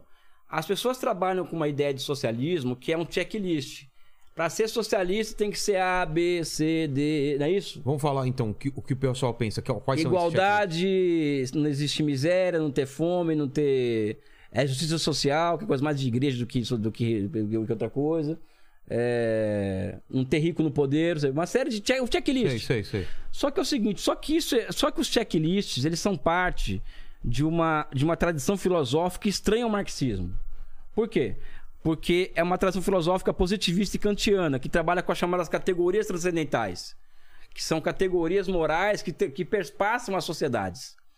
Né? É o chamado checklist. Para algo existir, tem que ter como pressuposto esses elementos. Tá?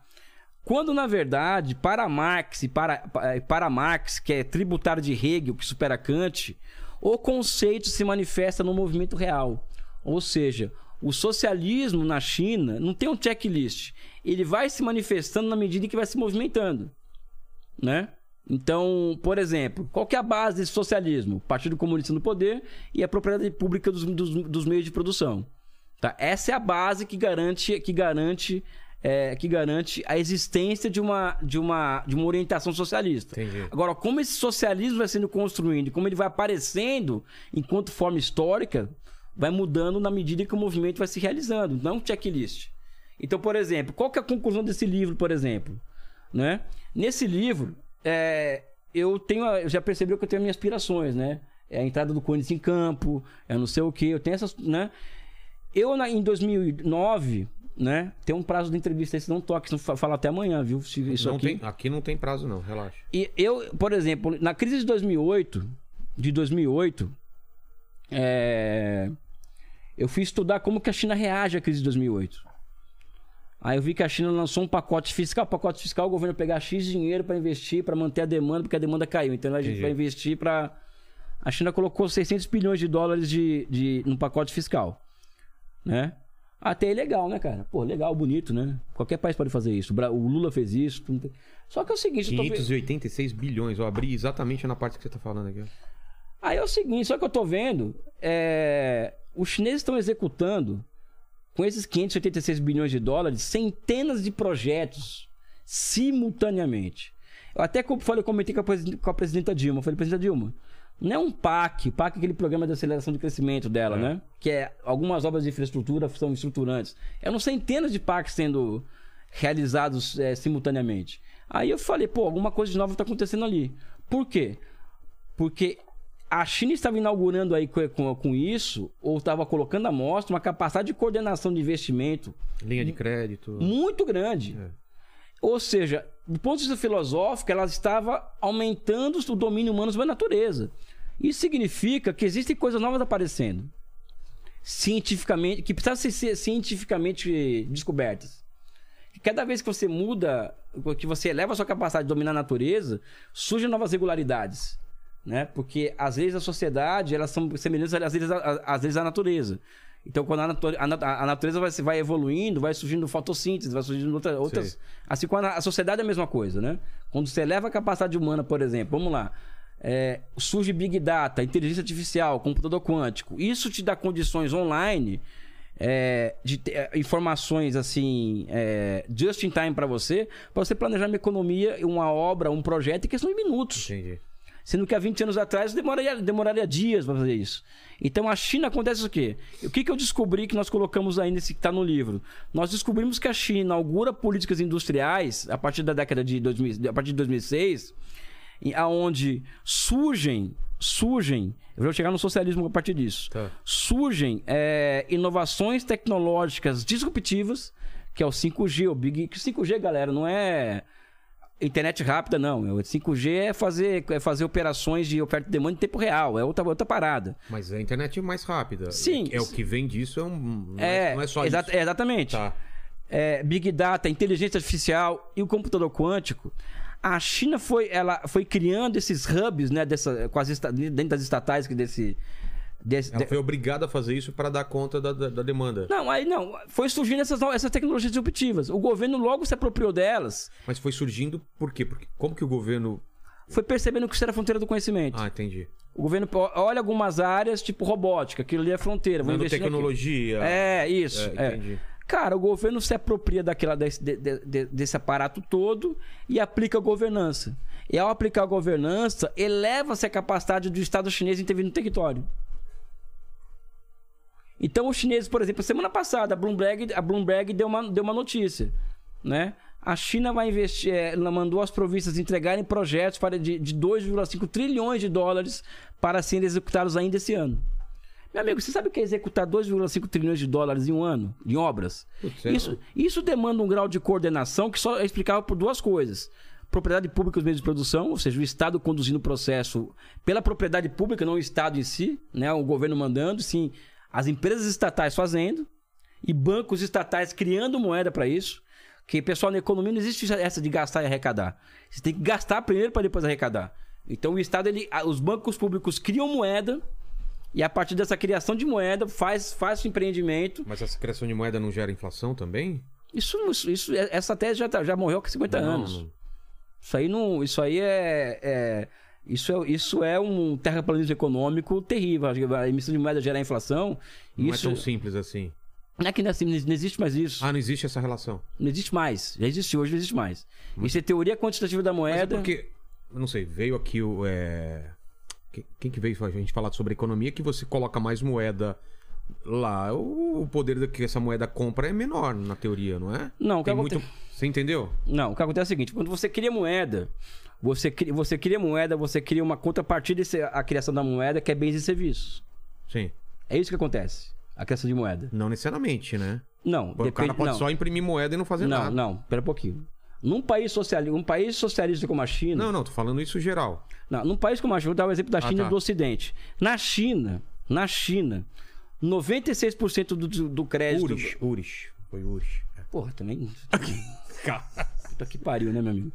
É, é, Acho que ele não concorda com a. na China, 96% da, do crédito bancário vai para o setor produtivo da economia.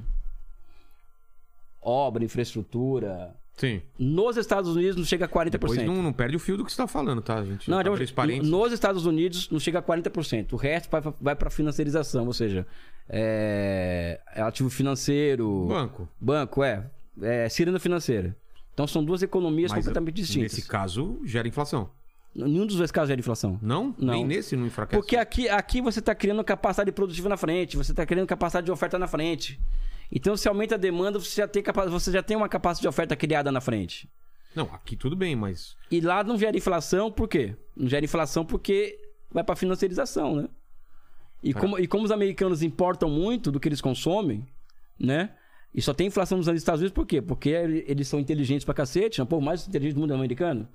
Eles, eles, eles inventaram de fazer, uma, de fazer uma guerra comercial contra a China, que exporta pra caralho pros Estados Unidos. E com a guerra comercial com a China, a os americanos eles, eles cortaram a importação dos chineses. Isso eleva o preço dos produtos americanos, então a inflação sobe. E agora a guerra com a Ucrânia, né? Que a, que a, a, a Rússia ela é fornecedora de petróleo para os Estados Unidos. Olha como eles são inteligentes pra cacete, né? Então a inflação americana tá alta não por emissão de moeda, e sim por causa do, por causa do comércio exterior, né? Entendi. né? Então é. Mas voltando, você tava falando assim do, do, do que a, a China fez de E- imprimir moeda para que- dar para dar conta de toda essa essa esse Aí eu vou olhar, aí eu vou olhar, é só pra você. É, vou, vou- é isso. É. Aí eu vou fa- Eu tô que estudando tem esse esses negócio. trilhões de, de obras que precisam ser feitas. Eu tô com a pulga atrás da orelha, né? É. Eu não tô beijando, não tô transando, fazendo porra nenhuma. Eu tô com a pulga, só, só, só penso naquilo. Eu só quero desvendar uma. re- Eu só tô. O que que acontece, ô, ô, Rogério? Eu, tô- eu- eu- percebi que eu tava diante de uma possibilidade de uma descoberta científica. Eu, Elias. Você Tava- tava, tava- vendo que tinha uma coisa É. lá e ninguém tava, É. tava olhando. Eu estava diante de uma possibilidade de uma descoberta científica. Eu esqueci tudo, esqueci mulher, esqueci tudo. Sei, só Focou no- É, foquei nisso. O que, que você descobre? Você descobre que a China, ela, ela, ela, ela, ela criou, na década de 90, 96 grandes conglomerados empresariais estatais. Ou seja, 96 empresas do Cita ativo. algumas assim. Ah, Cen- Ce- Cenoc do petróleo, a Sinopec, Tá. é, o, o CDB, que é o, China De- Development Bank. Tá bom, não, Então, só pra, só pra saber de algum. é, cria- 96 conglomerados empresari- empresariais estatais.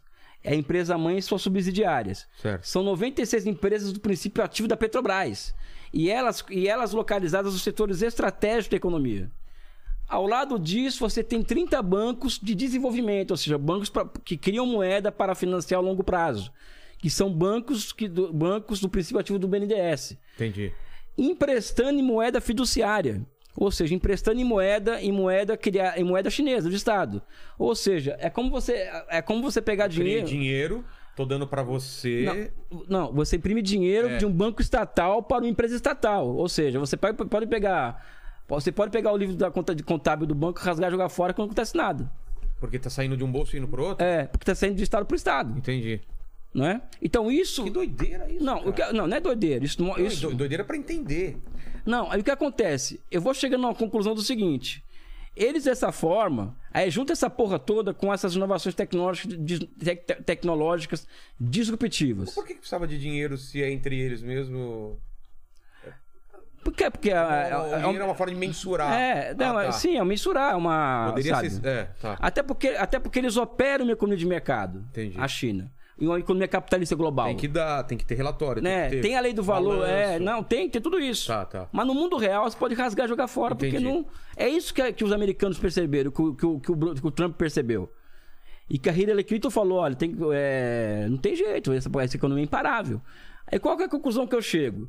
É, Porque não tem limite isso daí. né? na China tem 2 milhões de caras, 2 milhões de pessoas, que é a fina flor da sociedade chinesa, dessa burocracia toda, que ela tem duas tarefas na vida. Elas saem de casa pro trabalho, não sei nem se transam, viu, pessoal? Mas saem de casa pro trabalho e elas estão pensando em catnap tecnológico, De o quê? catnap, ou seja, você alcançar os países capitalistas centrais em tecnologias sensíveis. Tá. Ou leapfrog, que é você passar diretamente, eu sou o pulo do sapo, você passar os países capitalistas em tecnologias sensíveis. Só pensa nisso. E para isso você vai queimar A dinheiro vida e passar... do cara é isso. É. É queimar, dinheiro, é, é- é queimar dinheiro e passa pública para fazer isso e gerar 13 milhões. Você, você restringir o capitalismo a uma circunstância, circunstância estrita do capitalismo, o desemprego, né? Isso significa que você, ó, malandro, você vai ter que gerar, você vai ter que eh, dar um jeito na tecnologia aí e você vai ter que dar um jeito de arrumar 13 milhões de empregos urbanos por ano. 2 milhões de pessoas com essa tarefa. Cara, são duas coisas. É. E estão conseguindo. Aí que eu vejo Duas isso. coisas que aparentemente são. Aí que que eu paradoxais, Né? Eu, eu, tenho- eu já Quanto tive. mais tecnologia a gente pensa que vai ter mais desemprego. Né? É, aí eu pego um projeto, que é coisa que eu gosto de fazer na vida também, entre outras coisas, né? Eu gosto de analisar projeto. Então, quando eu olho para um projeto na China, uma ponte, uma ferrovia, um trem, um metrô, o que, que eu vejo ali? Eu entro no objeto, ou seja, sei, eu saio da, saio da separação sujeito-objeto, eu entro no objeto e vejo o quê? Eu vejo a, a, a genialidade do, do economista e do engenheiro de projeto em, em um projeto colocar ali o leapfrog, o catnap tecnológico e a geração de 3 milhões de empregos urbanos por ano. Então eu chego ao quê? A uma forma histórica de socialismo, né? É, X, que é qual? Existe o socialismo que, que, que existe na cabeça das pessoas, que, das, da- das, que, da, que é aquelas categorias abstratas e tal, que tá lá na frente. Que é o fim da, é o fim da, da propriedade privada, que não sei o quê, é o comunismo, aquela coisa, sabe? A fantasia. Sei. Eu, como não acredito em fantasia faz tempo, apesar de amanhã eu vou estar desfilando na bateria da Vila Isabel, na última escola desfilar, vou estar na bateria da Vila, é, eu cheguei a uma forma histórica. Por quê? Porque o socialismo ele é uma criança na história ainda. Ele é uma criança que está saindo ainda da barriga da mãe. E o velho não deixando ele sair. Tá lutando pra ele não sair. Só que a criança, maluco, ele já tem uma, ele já tem uma cara. E a cara com que o socialismo se apresenta ao mundo hoje, qual que é? É a da transformação da razão em instrumento de governo. Ou seja, esses 2 milhões de caras, com essas tecnologias, com as empresas estatais, com os bancos estatais, com o Partido Comunista deliberando, são a expressão do quê? Da transformação da razão, ou seja, colocar a ciência no comando à frente do governo. É por isso que ele só morreu 5 mil pessoas do Covid-19, é por isso que é política zero para é, tolerância zero para o Covid, é salvar a vida acima de tudo, é enfrentar as desigualdades que são grandes.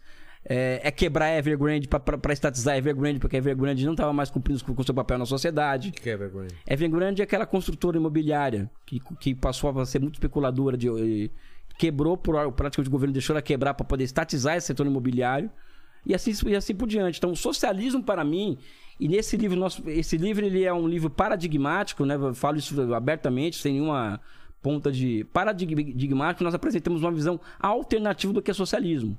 E a China como expressão desse, desse socialismo, desse socialismo que funciona, né? Que tem capitalismo, que tem, que tem outras formas históricas de propriedade, né? E é um socialismo muito embrionário ainda, mas apesar de ser embrionário, que é aquela coisa, eu sempre falo isso nas minhas, nas minhas lives, né? Uma criança, ela nasce, cresce, vai mudando a cara dela, não é isso? O meu filho, por exemplo, você imagina, meu filho nasceu feio pra caralho. Meu filho, ele, meu filho tinha um nariz na cara, no rosto, assim, sabe? Meu, meu filho. Meu filho também, É, árabe, né? Que não, fotos, não, meu horrível. E, a mãe, e o um pessoal, ET. nossa, que criança linda. Eu falo, Deus. eu falo, É, eu falei pra minha mulher também, não vem com esse feio papo pra cá, feio pra Hoje caralho. tá lindo, mas era... Não, hoje ele tá com dois anos e meio, o moleque tá lindo. Ou seja, a forma histórica vai mudando. O movimento, não tem categoria, tem checklist, tem o quê? Tem o conceito se manifestando no movimento real. E o papel do cientista é buscar, é buscar captar essa parada. Né? Então, é, o meu filho tá bonito pra caramba, e hoje essa forma, o socialismo do século XXI é o quê? É a razão ela transformada em instrumento de governo que é o contrário do Ocidente, que aqui é a irracionalidade. Aqui o que manda no Ocidente é o irracional. Porque não é racional, por exemplo, é, a Alemanha querer guerra com a Rússia, pois sendo que a Rússia quer que, que entrega, entrega é, gás para ela. Não é racional, por exemplo, o, o, o Joe Biden, que precisa do petróleo russo, ficar, ficar entregando arma para neonazista na Ucrânia. Mas não foi nem racional quando a, a Alemanha fechou o projeto, projeto nuclear dela. Foi uma pressão popular. Assim como hoje também, pelo que falaram, é uma pressão popular da, dessa posição da, da Alemanha.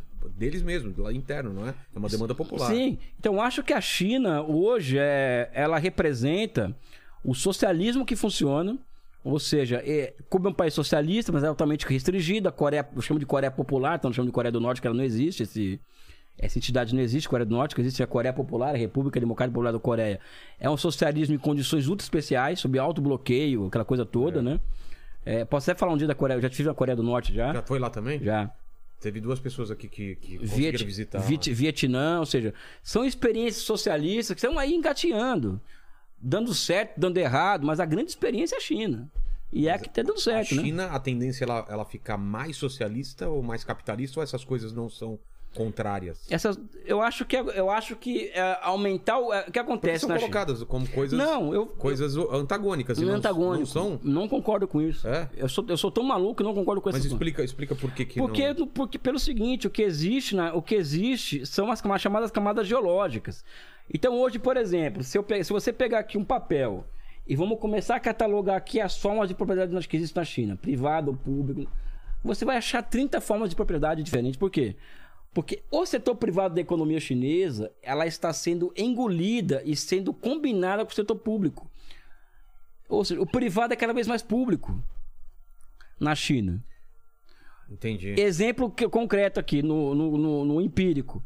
Há cinco anos atrás, se você pegar as maiores empresas privadas chinesas, somente 5% das suas ações da Bolsa de Valores eram do Estado. Hoje é 25%. Em 2012, é, nos anos 2000, somente 3% das empresas privadas na China tinham células do Partido Comunista. Hoje é 100%. Célula, ou seja, o Partido Comunista, Sim. né? E hoje, todas as empresas privadas na China é obrigada a ter CEO do Partido Comunista. Ou seja, isso é intervenção do Partido Comunista direto no investimento, Direto no... empre- Cara, que doideira. É investi- muito- no investimento privado. Aqui no Brasil, o Estado não pode, não pode baixar os juros porque o mercado en- enlouquece, entendeu? E na China, o, o Partido Comunista ele vai, ele vai formando novas formas históricas de propriedade a partir da sua intervenção no setor privado. Gerando novas formas. Então as coisas são é de A mais B é igual a C. Não é A não pode ser B, B não pode ser A, como a pe- pessoa acha. É, se, é se tem esses elementos, não pode ser socialista, não. Eu acho que A mais B é igual a C. E, na- e a China é o quê? É uma multitude de A mais B igual a C. Cara, a China é uma coisa que tá todo mundo tentando entender, né? Então, eh, quem quiser entender um pouco dessa, dessa realidade, Um livro. esse livro é, o- é uma, é uma Elias, oportunidade. Elias, o- e o lance do 5G? Explica pra gente o que, o que, que é, é, a- o 5G, essa importância e, essa, e esse medo dos Estados Unidos da. Cara, a cultura da comunicação, é a né, cara? mesmo? A Huawei. Huawei. Cara, primeiro que é que é o 5G em si, ela traz várias vantagens competitivas para um país. Primeiro, na capacidade de produzir mercadorias. É, produzir mercadorias e tem além de percepção do, do, do, do que o consumidor quer. Né? Então, é uma capacidade de previsibilidade, previsibilidade do consumidor aumenta muito, muito com a plataforma dessa aí. Porque você tem acesso a, a dados pessoais da pessoa, muito rapidamente. Né? Então, então o 5G coloca a China na frente dos Estados Unidos disso daí. Nessa Entendi. concorrência, vamos dizer assim. Né? Além de que existem as chamadas tecnologias de informação. E quem domina essas tecnologias de informação domina o mundo, né? Porque essa- quem domina essas tecnologias de informação hoje é Google, é Facebook, é tudo isso que tem acesso a, é, que tem acesso a todos os nossos dados. O 5G quebra tudo isso, meu amigo. 5G, ela, ela inaugura um novo paradigma. Mas por que, que quebra isso? Ele não, não se utiliza disso pra ir além ou não? Se, se utiliza e supera, né? Então, é É, exatamente. supera. Supera totalmente. Supera totalmente. Você Então, consegue uma. Mas aí também você vai precisar de computadores quânticos ou alguma Não. coisa de processamento. Não, já tem, já. é com- Foi, foi já tem? inaugurado. A China inaugurou agora o primeiro computador quê? quântico, é? Não sabia disso, não. Os caras já estão nessa parte, computador, e você falou também de. Esse é o, o, nó. calcanhar de, o calcanhar de Aquiles Que dele. é o 5G, os, os, os, os chips de 5, 7 nanômetros, né? Exato. Isso é, o- esse, esse é o problema chinês, né? Hoje deles terem acesso a isso, né? Os americanos bloquearam. Eles as- não chegaram a essa tecnologia. Não, mas vão chegar. Eu acho que eles vão chegar. Pode demorar, mas vai chegar. E aí é uma forma dos Estados Unidos segurar e controlarem eles. É, uma forma de diminuir- controlar, mas se os chineses alcançarem isso, não sei o que vai acontecer, não. Porque eu tenho, eu tenho a hipótese que os americanos não vão entregar rapadura tão fácil. É. É. Mas como que tá agora o 5G? Cara, acontece que a China tem um. O ela- Brasil já. já O Brasil já... acabou com a nossa fábrica, na Ceitec, né? Mas parece que voltou. Nós tínhamos uma fábrica de, de, de semicondutores no Ah, Brasil. é? Estatal, né? O, o Bolsonaro tentou acabar com ela, mas parece que, parece que teve que voltar atrás por causa do Senado e tal, né? Entendi. O Brasil tá fora do game. Esquece o Brasil, bicho. Esquece, né? O Brasil tá fora do game. O Mas Brasil. a- Mas, a, gente escolheu já, vai ser a chinesa, né? A China nem entrou no leilão, mas vai ter que ser a chinesa. É, né? Que é a única que pode entregar o que o Brasil, que o Brasil demanda, né? tamanho, por tudo. É. Entendeu? Quem que é concorrente do, do chinês? A principal Eu acho que a Ericsson tem algumas aí concorrentes, mas não, não tem Não condições de. perto. Não, é questão de, de, de escala de produção da coisa. Ah, é? né? Não é uma questão de, de, de fazer o 5G, sabe? É, é a capacidade de escala de produzir o negócio. A China tem. é, me- Metade das antenas do mundo estão lá, cara, de 5G. O combate à miséria na China tem relação direta com a internet, com o 5G. Por quê? Como que Porque ele... um, um camponês que tinha, por exemplo, plantava alface lá no, num lugar que não tinha acesso a porra nenhuma, ele passou a ter um cliente na cidade do lado por conta do iFood, pelo Caramba. combate à pobreza desse jeito, cara. Que doideira, cara. É a razão como instrumento de governo. É. Isso, pra mim, é o socialismo, né? Eu não trabalho com eles onde o socialismo perfeito acabar, não. O socialismo, tá, socialismo tá surgindo agora na história. Aquele socialismo, então, enterra. Quem, quem tentar seguir aquele, as bases daquele socialismo lá do começo, tá fadado. Da União Soviética? fracasso. É.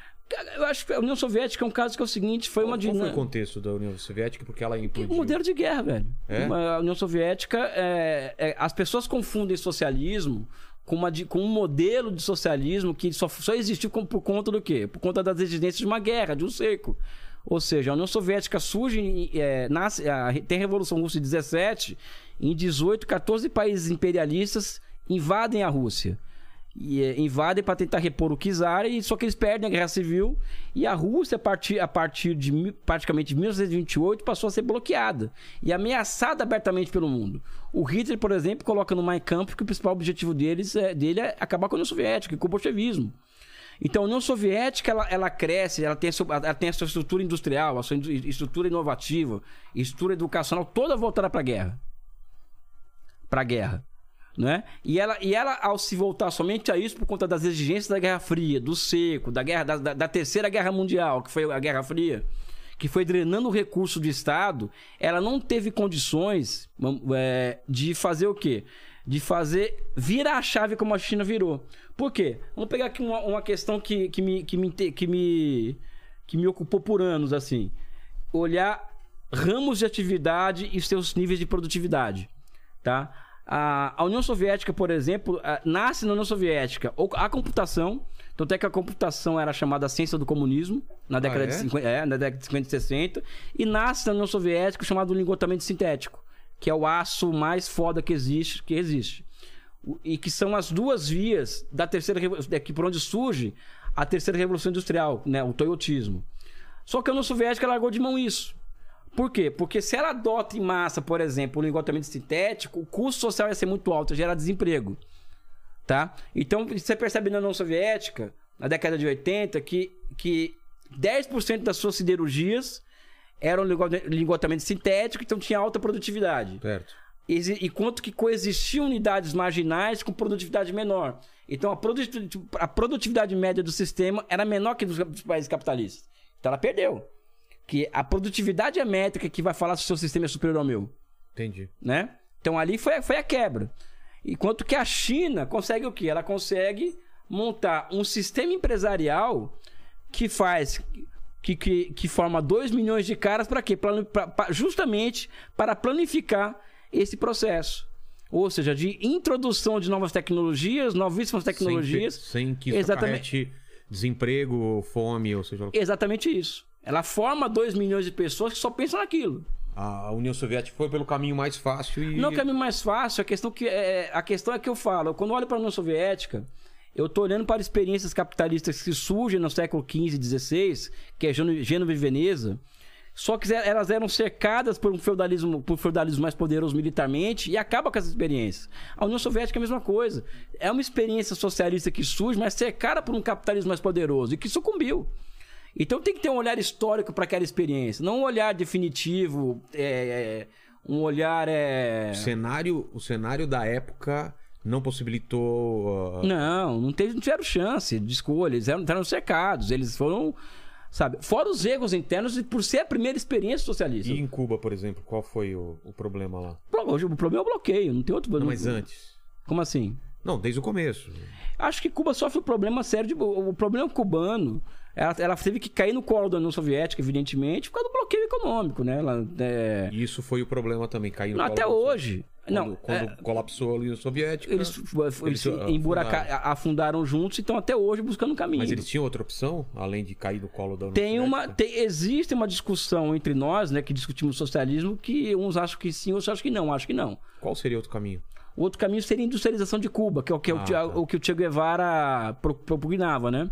Só que as condições de comércio que, os, que os países socialistas, Tchecoslováquia, União Soviética, Romênia, China, entregavam para Cuba eram muito sa- satisfatórias. Insatisfatório? Satisfatórias. Satisfatórias. Porque Cuba, por exemplo, ela exportava açúcar para a União Soviética a um preço de mercado três vezes maior e a União Soviética tem que entregar petróleo a um preço três vezes menor para Cuba. Ou seja, então Era vantajoso era demais. muito vantajoso. Não induzia a industrialização isso daí. Inclusive, isso criou uma cultura muito ruim em Cuba, na minha opinião. É? É, com certeza. Tanto é que está tendo que, ter- que haver hoje uma mudança completa de mentalidade em Cuba para poder, para poder, para que, a, que Cuba chegue um caminho chinês, né? De desenvolvimento. O que não é muito fácil agora. Existe uma, uma questão objetiva em Cuba que é o bloqueio, meu amigo. O bloqueio, o bloqueio cubano é cruel e sanguinário. Sabe, as pessoas. as em, Cuba, em Cuba, por exemplo, eles. eles é, existem peças de, de equipamento médico que, que uma empresa holandesa não pode vender para Cuba porque ela está enquadrada na, na lei Helmholtz-Burton, que é uma. Qualquer empresa que fizer comércio com Cuba não pode ter acesso ao mercado americano, por exemplo. Entendi. Então, Cuba, por exemplo, as exportações cubanas são muito mais baratas do que o convencional e as, as importações de Cuba são, São muito, mais. caras. Porque ela não compra do mais barato, ela compra de quem é, é, pô, de quem está se arriscando a tá se arriscando a, a. Entendeu? Então é uma situação muito difícil de Cuba, mas eu acho que, mas eu acho que, eu acho que eles estão encontrando o caminho deles. Eles vão acabar, eles vão, vão encontrar o caminho deles, na minha opinião, os cubanos, né? Ah, Com a ajuda da China. Eu acho que a ajuda da China, eu acredito que uma vitória do Lula no Brasil é bom pra Cuba, uma, sabe? Eu acho que existe uma existe um ar na América Latina que vai ficando propício novamente a Cuba, né? Porque a Venezuela, por exemplo, a Venezuela com essa história toda da Rússia voltou a ser democracia, percebeu, né? É. Né? Agora É, agora virou democracia. comprar, comprar petróleo, é. eles não são tão ruins né? assim. É, eles são gente boa e tal, né? Cara, que absurdo. Né? Os caras mudam conforme. É, então a Venezuela já tá mudando. Então, é, nada é eterno, Mas né, Cuba cara? tem alguma coisa que o mundo precise muito? Biotecnologia, cara. Biotecnologia. Essa é, Cara, a, o é pa- a chave que. Cara, Cuba, meu maluco. Cuba produziu. País pobre, bloqueado. É, eles, eles guardam. Eu tive lá em Cuba, você, você foi lá Fui, já? fui. Eu pensei consultoria pros cubanos, assim, durante o tempo, né? É. É, de, é de graça, tá? Porque eu não trabalho pra país socialista é, sendo ganhar. pago, pra ganhar. Mas você foi pra lá e ficou Fui. um tempo lá? Fui. Eu fui pra lá, fiquei um tempo e, e, e terminei o trabalho aqui. Mas consultoria em que? Desculpa. É, na área de, na área de, de é, como mon- monetizar a terra em Cuba, ou seja, como transformar a terra. Eles queriam fazer reformas rurais né, em Cuba, de forma que a, agricultura se transformasse em algo que desse uma renda aos trabalhadores cubanos, né? Sei. Só que para isso tem todo um processo de monetização da terra que eles não, domi- não dominavam. Então eu fui um dos caras que Ah, ajudaram, né, a fazer isso, a entre aspas ensiná-los a fazer isso, né? Não que eu seja um cara tudo isso, né? Ajudar, ajudar, Ah, é. é. É, eles, país bloqueado, pobre, fudido, é, não tem acesso ao mercado, nada. Eles produziram duas vacinas contra o Covid, mano. Duas contra o Covid. né? Então acho que se existe, por exemplo, eu falo isso certo, agora vou falar um pouco de emoção, inclusive. Se o socialismo ele é superior ao capitalismo, enquanto, enquanto um, um sistema socioeconômico, a maior prova é Cuba. Eu acho que China é uma prova de, ao, ao, ao conseguir os feitos que ela conseguiu. Nenhum país do mundo, em 72 anos de revolução, conseguiu tantos feitos ao seu próprio povo quanto a China. Nenhum país do mundo. Pega qualquer índice social. E acho que um país como Cuba, entregar, por exemplo, Cuba hoje ela está presente no mundo inteiro com médicos, com enfermeiros, é, trabalhando no mundo inteiro, salvando vidas. Né? E eles produziram agora duas vacinas contra o Covid. Cara, isso é, uma, isso é um feito que é um milagre. Não vou falar que é um milagre que eu não acredito em Deus, né? Mas é uma coisa impressionante. Cuba tem problemas? Porra, pra caralho. Claro, já fui pra lá, o pessoal. Cuba, Cuba, o nego tá vendendo almoço pra comprar janta. Não, Papel é, higiênico, não tem papel é, higiênico, cara. Você vai Sabe? no restaurante Eu pra não- turista, os caras têm que te dar o papel higiênico, você não Eu, eu não tô te, eu não tô te, eu não tô aqui pintando um quadro. Funcionar de novo, por favor. Eu não tô, eu não tô pintando um quadro bonito de Cuba. Só que os feitos históricos da Revolução Cubana é algo a ser admirado pelo, é algo que vai daqui 300 anos. Quando o mundo, quando o mundo for outra coisa no que, que, no, que, que não for capitalismo, nós vamos ensinar para as pessoas sobre a Revolução Cubana e falar aquilo ali é um exemplo, é, aquilo ali foi uma chave para a compreensão do futuro, cara. Por que, que na China não tem o- o- esse- esse- essa coisa que acontece na Cuba da galera querer fugir de lá na primeira oportunidade? Chinês você não vê isso. É mais Cuba, porque Cuba, Cuba não tem, Cuba não tem, cara, é um Não tem pra onde país, se crescer, não tem o que fazer. o país, o país tá fudido, cara. Fudido. É, você vê lá, cara. Blo- você vai bloqueado, cara. Havana, putz, parece que você País, voltou... blo... não, país bloqueado. Cara, pra você, pra você crescer num país como com um mundo como hoje, você tem que ter um mínimo de comércio exterior. Você É tem que ter um- impossível. É impossível, só que os americanos não permitem isso. Isso não é desculpa, não, isso é fato. Eu, eu sou daqueles caras que acham que não dá pra. Mas por pra... que, que até hoje é, se mantém um bloqueio? Por causa da, da, da ditadura? Por- Qual que é a, a Cara, da, da, a brincadeira aqui, tá? A brincadeira é séria, né? É. A ditadura americana, né? Tá falando, né? né? Não, mas por quê? Qual é a justificativa para o bloqueio hoje Porque? Cuba não é uma democracia, é, é, Cuba viola direitos humanos, ou seja, Estados Unidos, né, pessoal? Mas os americanos dizem isso. Cuba não é uma democracia, viola direitos humanos, não sei o quê, mas é porque Cuba, os americanos não toleram um Estado autônomo na- embaixo do seu nariz, né? Entendeu? É aí que tá a questão. O capitalismo não é- não é superior ao socialismo? Por que não acaba com bloqueio a Cuba? É uma coisa. E uma coisa que o Fidel falava. Pra ver o que, que rola lá. É, pô, é verdade. o capitalismo não vai... É, é isso, é exatamente isso. O que, que o Fidel queria? O Fidel falava o seguinte: olha, eu quero o mesmo tratamento que vocês dão para os chineses e para os vietnamitas. Não quer porque- nada além. Ou seja, é, a- a- Estados Unidos tem relação com o Vietnã, Viet- relações comerciais com o Vietnã, Viet- relações comerciais com a China, Cuba que é a mesma coisa. O Fidel falou: não quero nada além disso. O Fidel Parece- falava: É. eu tô mexendo com suas certezas, hein? Hã? Eu tô mexendo com as suas certezas, hein? Então, eu tô pensando aqui, tô pensando. É que, é que, eu, é que eu vi o povo, povo cubano, o quanto eles sofrem e o quanto eles queriam saber sobre o mundo externo. Que ele, Não, lá é só tinha. complicado. Eu tava no hotel, só tinha TV chinesa e TV cubana só. Os caras Não, não, é têm. mer- cara. Os caras não têm contato com o que acontece no mundo. É uma tristeza. Cara- o cara fala, e aí, como que, como que é o Brasil? O que, que acontece fora? Os caras ficam desesperados. Só que é o seguinte, é, é, É eu triste, falo- não, é muito triste. Agora, vai pra, vai pra, vai pra República Dominicana, vê se tá melhor. Putz, eu não fui. Você foi pra lá? Não, eu não conheço, mas é, eu não vou mentir pra você. É, você comparar, você tem que, ter, tem que ter base de comparação. Compara Cuba com Jamaica, Sim. com República Dominicana, com Haiti. Cuba tá muito melhor. É, Jamaica eu quero conhecer, cara. Cuba tem educação e saúde pra todo mundo. Cuba não tem, não tem, Cuba não tem crack, não tem cocaína, não tem maconha, entendeu? Maconha parece que acha, né? Não sei, que Eu não, não sei, segurança lá. É. É, Cuba não tem. Cuba tem esses problemas que você relata, mas não tem porque esses países têm fome. Cuba não tem fome. As pessoas vivem no limite ali do- É. da pobreza, mas a fome, aquela coisa da criança. Não, não, isso não tem, mas é um limite Sabe? triste mesmo. Agora, eu acho que eu acho que são feitos a Revolução Cubana isso daí. Né? Mas Já- a que preço, né? Mas, é, mas eu, eu acho que o preço da liberdade. Aí que tá a questão. No Brasil, o Getúlio Vargas ele, ele, ele, ele traz a nossa independência nacional em 30, de fato, e nós a perdemos na década de 90, com a vitória do Collor, quando nós voltamos a ser uma colônia americana. Nós perdemos o senso de, de nacionalidade no Brasil. Então, pra nós, o Brasil, é, sou brasileiro, pra, sabe? Os cubanos, não. Os cubanos, por exemplo, é um povo, assim como, assim como o chinês, que prefere morrer de fome do que ser dominado por um país, um país, um país estrangeiro.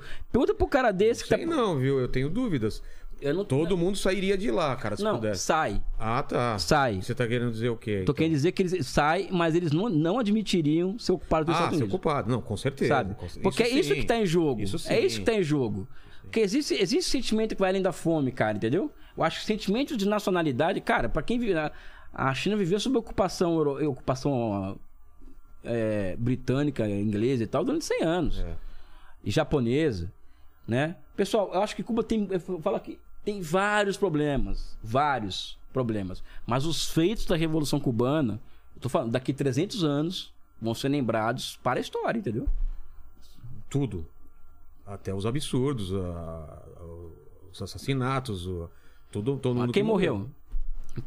Homossexuais, é, gente que era contrário ao, ao- ao sistema, tudo isso. Onde não cara. acontece isso? Não, mas isso não é justificativa, Elias. Não, não, não, A gente não, não pode tô- normalizar isso, Não, entendeu? não tô normalizando. Agora, Não, agora quem coloca bomba e avião, por exemplo? Eu sei, mas aqui, aqui você pode ser homossexual Não. e não vai tomar um Não, tiro. muito pelo contrário. Muito pelo contrário. O Mas isso Brasil. nunca aconteceu lá? Não, homossexual morrer por ser homossexual em É. Cuba. Tem uma, tem uma, em Cuba tem uma, uma febre de matar homossexual por causa de ser homossexual. Eu nunca, nunca ouvi falar disso. No Brasil, um travesti, a a idade média de um travesti Não, é sei, 36 anos. Mas tu- não é o Estado que faz isso. Oi? Não é o Estado que mata. É isso que eu tô dizendo. Sim. me- Lá é o Estado de- é, é, deliberadamente matou gente contrária. a- Sim, quem colocou bomba e avião tem que morrer mesmo, meu amigo. Mas você acha mesmo? Claro. Mas aí você Num- começa em, a em- matar. em um país socialista, em um estado socialista. Mas sob- você começa a matar Não, gente. cara, deixa eu falar uma coisa pra você. Em um país socialista, Mas quando você coloca a, a chavinha de uma, do- do- da morte na mão de um cara, ele mata. não é na mão ele do cara, é quiser. na mão do sistema. Então, mas você concorda que aí o cara pode falar, ah, não, ele tava colocando bomba em avião, aí ele não, tava não, tentando. não. Nenhum processo em Cuba, isso, isso até o Jimmy Carter, ele, ele, ele- nenhum processo penal em Cuba não, não demora anos para se concluir. Né? Vamos que pegar o caso de 76, aquele caso famoso de 76 da bomba de, da, de Bahamas para Cuba, que aquele cara da Venezuela lá, o um famoso, né, colocou a bomba e explodiu Tá. né? Os seus cúmplices de Cuba foram, foram condenados à morte. Né? Ou então os balseiros, né, que você em 90 e pouco, que o. Cara, você vai fazer o quê? Você é um Estado revolucionário. Você é um Estado. É, é- é um Estado que tá, é um Estado que está sob cerco. Se você começa a permitir com que esse tipo de que, com esse grau, esse grau de subversão ao sistema, entendeu? Aquilo vai, pro- vai, aquilo vai pro buraco. Então vamos matar a galera. Oi? Matar a galera. Não, não é matar a galera, vai, vai aplicar a lei, maluco. Assim, é, é aplicar Uma a pena lei. de morte? É pena de morte. Mas você é a favor da pena de morte? No, do socialismo, sim. Por, que essa diferenciação do socialismo para não Porque, no, socialismo? porque no, no, social- no capitalismo que morre é pobre no, com a pena de morte. E, e, no- e pobre não morreu também na, No no sociali- socialismo? Não, muito pelo contrário. Vê que, vê que, vê Os caras que, que eram mortos não eram pobres? Olha- Se todo mundo é pobre. Não, Quem morreu é pobre. tudo bem. Mas eram, eram pobres né, a serviço de uma potência estrangeira. Então aí é justificado? Eu acho que sim. Ah, sei lá, cara. O Elias. Tudo bem, eu respeito sua não, opinião, é que eu, mas nesse cara, ponto- não, Rogério. Você entendeu minha, minha, minha Rogério, sabe o que eu, sabe que eu gosto É de... que o, o meu, o meu limite pra isso não interessa Não. ser socialista ou não. Tá Não, errado, tá é, errado. É, é, Rogério, é, deixa eu falar uma coisa pra você. Eu sou um cara que tem uma marca pessoal muito, muito clara. Eu não, não tô aqui pra fazer média com o Lênin, Não, não. você. eu Acho legal você, você É, defender a eu não fico me escondendo. Não, eu sou favorável a isso. Eu não, eu não acredito, porque o mundo me ensinou. A história mundial mostra que as coisas são desse jeito. É o ideal, é o que eu quero de jeito nenhum. Eu quero que viver num mundo um dia que não tem Mas mais hoje armas. tem um governo de direita, vai. Se tem alguém contrário a esse governo de direita, ele deve morrer, então? Não, um governo de direita não. Eu tô falando, até porque o direita, a direita quer que a história ande pra trás. Sim, sim, mas eu tô dando um não, exemplo. lá, temos- lá você tá falando que justifica um cara que é contra o governo ser morto porque ele tá aqui. Se um, um cara é contra o governo aqui, ele pode ser morto? Ele, se ele vai tentar não, fazer tem- uma... aqui é herói, pô. Tem que ser herói. Ah, então... Aqui é herói, porque ele ele é contra o governo reacionário. Então, mas se fosse Não, o governo do Lula, por exemplo, e um cara tá contra, aí ele, aí ele pode ser Não, o governo, o, o governo do Lula tá, o governo Eu tô do dando uns exemplos Não, o governo do Lula tá no âmbito do país, do país capitalista, é diferente. Tô falando, tô falando de um país. Se o Lula promovesse uma revolução socialista no Brasil. Isso, isso. E, e- exato, bom Sabe, exemplo. vamos lá, se o Lula fala, a partir É. de hoje o Brasil é um estado marxista-leninista. Isso. E todo mundo sabe que nós temos aí milhares de agentes da CIA andando pra cima e pra baixo no Brasil. Você que tá falando aí. Eu, Alguém, eu, o, o bigode, o bigode lá. Bigode pode ser um cara desse? o- O, o- o nosso Se- Paquito? Se eu for. Assim, Você eu tem não sou- cara. Não, não sou. Você tem mó carinha vem cá. de ser um não agente da CIA. Vem Para cá, aí. vem Não, cá. não. O que que Você, Mi- é. Procura o Wikileaks aí. O que que o Michel Temer ia fazer na porra da casa do embaixador americano? Coloca aí o, o quê? O que que a porra do Michel Temer ia, o que que o Michel Temer ia fazer na porra da casa do embaixador americano uma vez por mês? Tá no Wikileaks, cara, né? Eu que tô Tem falando, isso não. daí? Tem. Os caras estão infiltrados. Não. Mas aí nesse exemplo, aí o, o Lula instala o, o- o socialismo aqui. Sou contra a morte. Eu sou contra a morte, assim. Mas aí tem um pessoal que quer derrubar isso daí que não aceita. E aí? Ixi. Aí ele pode matar? Não, não pode matar, vamos negociar. Negociar o quê? No- vamos negociar. Ó, a gente pode fazer um, fazer um governo de coalizão, fazer o quê. Ah, não quero, eu quero que. Amigo, aí você se arma. Elias, cara, É luta de classes, cara. você é maluco, velho. Eu não sou maluco, o mundo é desse jeito.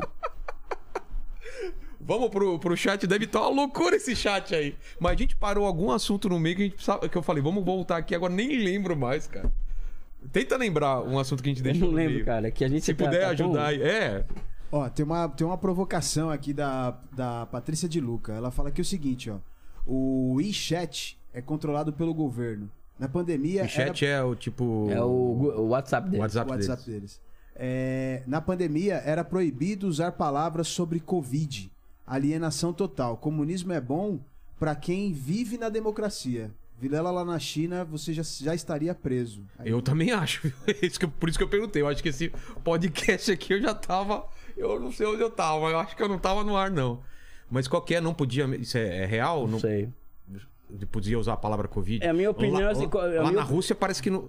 Você tá sabendo, não Sei. pode usar a palavra guerra, parece, né? Não tem isso daí? É, porque na guerra tudo justifica, né? Eu acho, É. né? Ma- A minha opinião sobre isso aí que ela tá falando, o governo chinês tá certo. Se, se for Se- verdade, se, né? for, se for notícia que vai trazer pânico à população, se, não pode- se, não- se for qualquer notícia relacionada a pânico, que pode trazer algum tipo de pânico à população, você não pode deixar circular. Porque a liberdade coletiva, que é que tá a questão. Essas pessoas que, se- que elas, elas trabalham com uma noção de liberdade que separa a liberdade real e a liberdade formal. Formal? Tá? É. Né? Separa as duas coisas, ou seja, liberdade coletiva e individual. Pra mim, só existe. As duas coisas se fundem.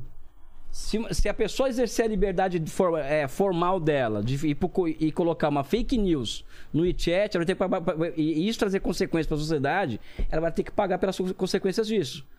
Tá? Tanto é que o mundo inteiro quer, quer, quer, quer controlar algoritmo e não consegue. Por causa de fake news. A China conseguiu fazer isso. A China controla os algoritmos. Né? Então, em uma situação de uma pandemia que matou um milhão nos Estados Unidos, a China não vai exercer o mínimo de controle sobre a informação, ainda mais em cima um negócio desse? Viver no comunismo, é, não sei, aí, aí vem esse papo meio, né, aquela coisa Teoria meio guerra, guerra fria, né, bicho? Ah, viver no comunismo é bom e tal. Eu viveria na China, sabe? Viveria em Cuba. Não tem nenhum problema com essa coisa não, cara. Entendi. Entendeu? Aí tem um, tem um contraponto do Bruno Benfica que ele fala que é o seguinte, ó. Tentar acessar site pornô na Coreia do Sul, Rogério, né? É, é, é, tu verás um aviso do governo proibindo. Aí diga- Mano, eu, não que eu tenha acessado ultimamente, mas eu acho que o governo já estaria aqui em casa também. E aí Porque tem- as pessoas acessam aqui na minha conta, né? O, o... O Paquito, tá Paquito- namorando. Não, Tá namorando. Tá namorando, mas tá na. É, vamos lá. E aí, não, vou, não vou entregar ele. E aí ele segue dizendo aqui, ó. Diga no Facebook que Biden merece morrer estando em território, eh, em território estadunidense pra ver se o FBI não chega na porta da Não, sua a mesma coisa, se você colocar coisa, bomba, algumas palavras são. o- A galera, né, o FBI vem bater na sua porta. Tem algumas palavras que a- a- acende uma luz lá no FBI, não é não? não é? Tá aí um Não, contraponto. não, é um democracia. Não, não, não. contraponto. Agora vou- não, vou defender a democracia americana. Sem problema, porra. Aí o, Olha só, um dos programas mais polêmicos aqui, hein? Olha só. aí o, é, ah, aqui no chat tá pegando fogo, porque Imagino, Não, imagino. são a pode, não, vem, vem com as porradas contra, contra mim é, aí. é. Não tem problema não. Aí- é, o Elias aguenta, cara. Ô, Aí o, o Rony, lá dos Estados Unidos, ele mandou um parabéns pra esse comuna, mais gente boa, esclarecendo essas- esses desinformados, né? Ele tá mandando um parabéns pra você, é o Rony. Comuna, né? É. comum, né? Virou. Mas tá ligado, né? É. É carinhoso.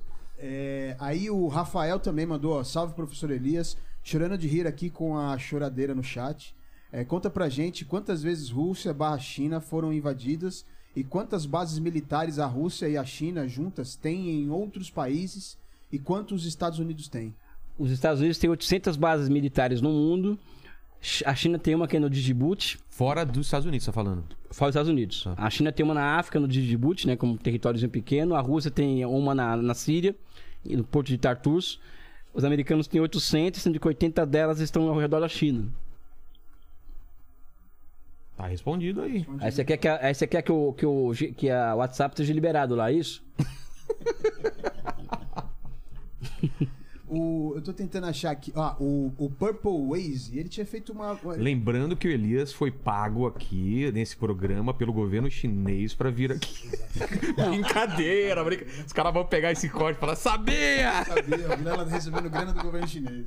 Você sabe aqui, Elias, que cada semana aqui eu sou taxado de alguma coisa, né? Não, eu Depois sou desse programa- direto. Depois desse programa eu vou ser comunista, não vai ter jeito. Vai. Ó, o Purple Waze, eu acho que você já. Não sei se você falou tudo sobre a Ceitec. Ele tá pedindo pra, pra, pra falar, né? Sobre a Ceitec. Você chegou a, a- a mencionar a Ceitec, não sei se você falou tudo. aí. Ceitec eu peço para vocês acessarem vídeos de Wallace Moreira e André Roncalha, que estudaram muito o assunto da Ceitec. Eu, como sou um cara honesto intelectualmente, eu passo para quem entende mais do que eu do assunto. Boa. Ah, o Renan Lucena, ele tá perguntando aqui é, por que, que é, não tem WhatsApp lá na, na, na China. E aí ele tá falando sobre é, algo de se, fazer uma consulta no Google e sobre o massacre da, da, da Praça da Paz, né, Celestial. E parece que as, as informações que aparecem são veladas. É, É, a gente fala um pouco disso, até se quiser só reforçar. Não, acho que, coisa- nem, acho que nem aparece, cara. Acho que nem aparece, né? É. Não tô aqui pra contar historinha, parceiro. Sabe? Eu acho Tem que esse talvez- controle, tem o controle. É, não aparece, talvez. Não... é, você até disse no começo do programa que você tinha uma opinião formada sobre essa história. E já dei a opinião. Já falou. Já favorável ao falou, né? governo. Exato. É, e aí é o seguinte, é, é, o o William tá perguntando se você fala alguma coisa em chinês. Não, Não, né? não. É, sobre a, a, a briga do 5G, também já ficou esclarecido. É, já, já falar. Que o João aqui perguntou. Você tava aqui no programa? Não, não, tô- é que ah, tá. é que eles fazem as perguntas e continuam fazendo. É, não, mas só, só. É legal só ler o nome e falar, não, a gente já respondeu. Já e tal, respondeu. é. é. É, E, e também vai pensando, Elias, em alguma coisa que ficou aí que você acha legal falar sobre a China e que a gente não, não abordou também. Vamos lá. O Adriano tá falando aqui o seguinte, ó. Na China não se tem liberdade pra jogar videogames. Você sabe alguma coisa sobre isso? não? Videogame é o seguinte, as crianças estão sendo, estão sendo aí é, é, colocando um limite de tempo para elas estarem no videogame para poder se concentrar em outras coisas, né? Isso lá? É. E o lance do, do filho, né? Que só podia ter um filho. Agora já pode ser dois, três, quatro, acabou. Não tem limite ou tem limite ainda? Não tem, pelo que eu saiba, não tem mais limite não. E é verdade aquilo que muita gente matava quando, era, Sim, quando nascia filha? Sim, verdade. Que doideira. É, a- Só pra explicar como podia só ter um filho. É. Era melhor ter um filho homem Sim. do que mulher e acabava matando muito quando nascia a mulher. ó, o, o Wellington tá pedindo pra pra você falar sobre a grande fome chinesa de 58 a 61. Eu acho que foi, um, um- foi o último episódio das 1.800 fomes que existiu na, na China em 2000, desde 2000 anos, né? Então, e as pessoas exploram muito isso, né? Eu acho que foi ali, juntou várias coisas. Erros de política do governo, Mao Tse Tung, e uma tragédia natural que só acontece a cada 100 anos na China, entendeu? O que, que aconteceu de na- natural? Chuva? É, chu muita chuva e muita seca mesmo, é, em, em épocas muito, muito próximas do ano. Ah, tá. né? Mas eu, eu, acredito, eu acredito mais a erros do governo do que, a, do que ao clima em si, entendeu? Entendi. Não tô aqui pra passar pano pra ninguém também não, tá? Não... Mas foi o último grande episódio de fome, e isso com a, com, a, com a Revolução Chinesa tendo apenas nove anos de história, né? Ah, foi logo no comecinho. É. É, o Cronos tá, tá pedindo pra falar o seguinte aqui, ó. Quais os pontos de reforma do Deng Xi, Xiaoping, é isso? Hum. É, e o, o, o Xi Jinping é contra. é, e a liberdade diminuiu mais do- de- desde o início da era do, do Xi, Xi Jinping. Cara, é, primeiro que eu vejo, eu vejo, eu vejo uma é, de Deng Xiaoping a Xi Jinping, eu vejo continuidades e, e rupturas ao mesmo tempo, né? Ou seja, não é uma linha reta, né? Porque cada, cada geração que substituiu a Deng Xiaoping, foram três, tinham que lidar com desafios históricos diferentes, tá? A grande questão é que, por exemplo, o, o Deng Xiaoping, ele colocava que a China tinha que, tinha que semear e, ter, e, e garantir que existisse paz no mundo até 49, para que a China alcançasse seus, seus objetivos centenários, né? né? É, após 100 anos. A questão é que a paz acabou para a China 20 anos antes, né? É isso que muda. É. O Deng Xiaoping contava com um ambiente internacional pacífico para o desenvolvimento da China é, até 2049. Tá? Só que a paz acaba em 2018 com a guerra comercial, né? Então isso muda completamente o, o cenário. Né? Não era algo previsto. Então a China passou a ter que se proteger, inclusive aqui, aumentar o controle interno. Porque a China passa por uma ameaça exi- existencial. Existencial É mesmo? claro que é, pô. Se, se- a China, se a China, por exemplo, se, a China, se, se a China, por exemplo, ela, ela, ela perde a guerra, a guerra tecnológica dos Estados Unidos, ela tende a guerra, tende a experiência tende a ir pro buraco, porque o que não sobe desce, velho, no sistema internacional. Taiwan, por exemplo, provocar, provocar até desmoralizar o governo, entendeu? Ou seja, é, o- é, a China ser, ser cancelada, por exemplo, dos, dos canais, dos canais de, de- de- dos canais de, de suprimento alimentar, por exemplo, que é uma possibilidade. Ou Você acha seja, que existe? essa- pode, lógico que existe, meu amigo. O imperialismo não tá com brincadeira, não, cara. Você não, você não- seria o, o, o Você não tá ali- pra, pra China isso? cara, Ela não tem como se... É. Ou seja, é, é esse conflito nessa brincadeirinha do Mar do Sul da China, né? Sabe? É. Ou seja, aquilo ali é pra quê? É pra você fechar o acesso da China à linha de suprimento de petróleo e comida, porra. Você olha, eu, eu tenho outra mania de olhar o jornal australiano, né? Sabe? E o, jornal- quando você lê um jornal australiano, quando eles falam da China, é como se a China tivesse porta-aviões dela no Golfo do México. Que a China é uma potência agressiva, que a China tem que tomar cuidado. E você não vê nenhum porta-avião chinês fora dos seus mares territoriais. Então existe uma guerra de narrativas que quem não está esperto não. Então a China também teve que se trancar internamente também. Ter caça às bruxas, quem é agente da CIA, quem não é, quem não sei o quê, porque a China passa por. Passa por é, um, é um, é um país que ela desafia a hegemonia americana. Mas você acha que... Aí é um pouco de futurologia. Dependendo do, do quanto ela for apertada, o quanto ela for colocada eh, na parede, ela pode reagir eh, mais drasticamente, até Sim. economicamente, tipo, ah, é? Então eu vou, vou, vou cortar tudo aqui. O que, que ela pode fazer se ela for colocada na parede? O que, que você acha que seria uma, uma coisa que ela abalaria o mundo? Ela deixar de vender, te- ela deixar de vender produtos têxteis para os Estados Unidos, deixar de vender peça para os Estados Unidos, uma série de coisas para os Estados Unidos. Tem deixar- coisas que os Estados Unidos depende basicamente da China. A China monta uma ratoeira para os Estados Unidos, né, em 78, né, para o mundo ocidental, né? Fazendo. Vem para cá, montem fábricas aqui, Depende da gente. é, me transfira tecnologia do mercado interno e tal. Só que depois de 40 anos a China tinha tudo que eles entregaram para eles, né? Melhor. Ou seja, e mais, né? Eles usavam a China como plataforma de exportação para os Estados Unidos. Então a China era uma garantia de inflação baixa nos Estados Unidos. Até hoje. Por causa da mão de obra barata? Também, a mão de obra barata já era. Isso aí já é, isso, isso é lenda. Já é lenda É? urbana. A China, tem, a China tem, tem- a China tem uma as, as coisas são mais baratas na China. Por quê? Porque tem a escala de produção maior. Quanto maior a escala de produção, maior, menor o custo de produção, né? É uma escala absurda. É. Exatamente isso. Quem já visitou fábrica, ela falou que é uma coisa É.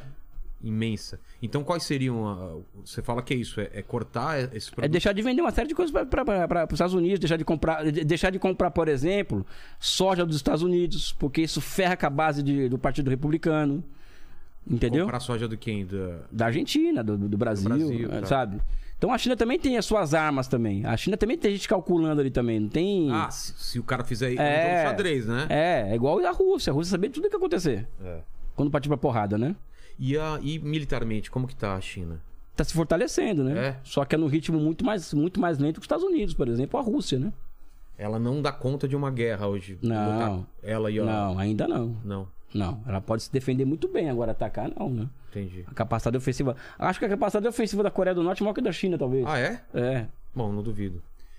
Fala, Lene. Ó, o, o Mário Romero mandou aqui, ó. Fala, Elias. Marinho aqui, um abraço. Mandou um abraço pra você. E aí tem uma pergunta do Fábio Gugel, ele tá pedindo pra você comentar sobre a sua visão dos ui, uigures, que é, os chineses estão perseguindo, né? Os uigures. Não, a China não tá perseguindo ninguém. O que, o que existe no. Mas dá o contexto pra gente, eu não tô sabendo. Não, a, a China, o Xinjiang é uma, é uma região de maioria muçulmana Tá. na China. É...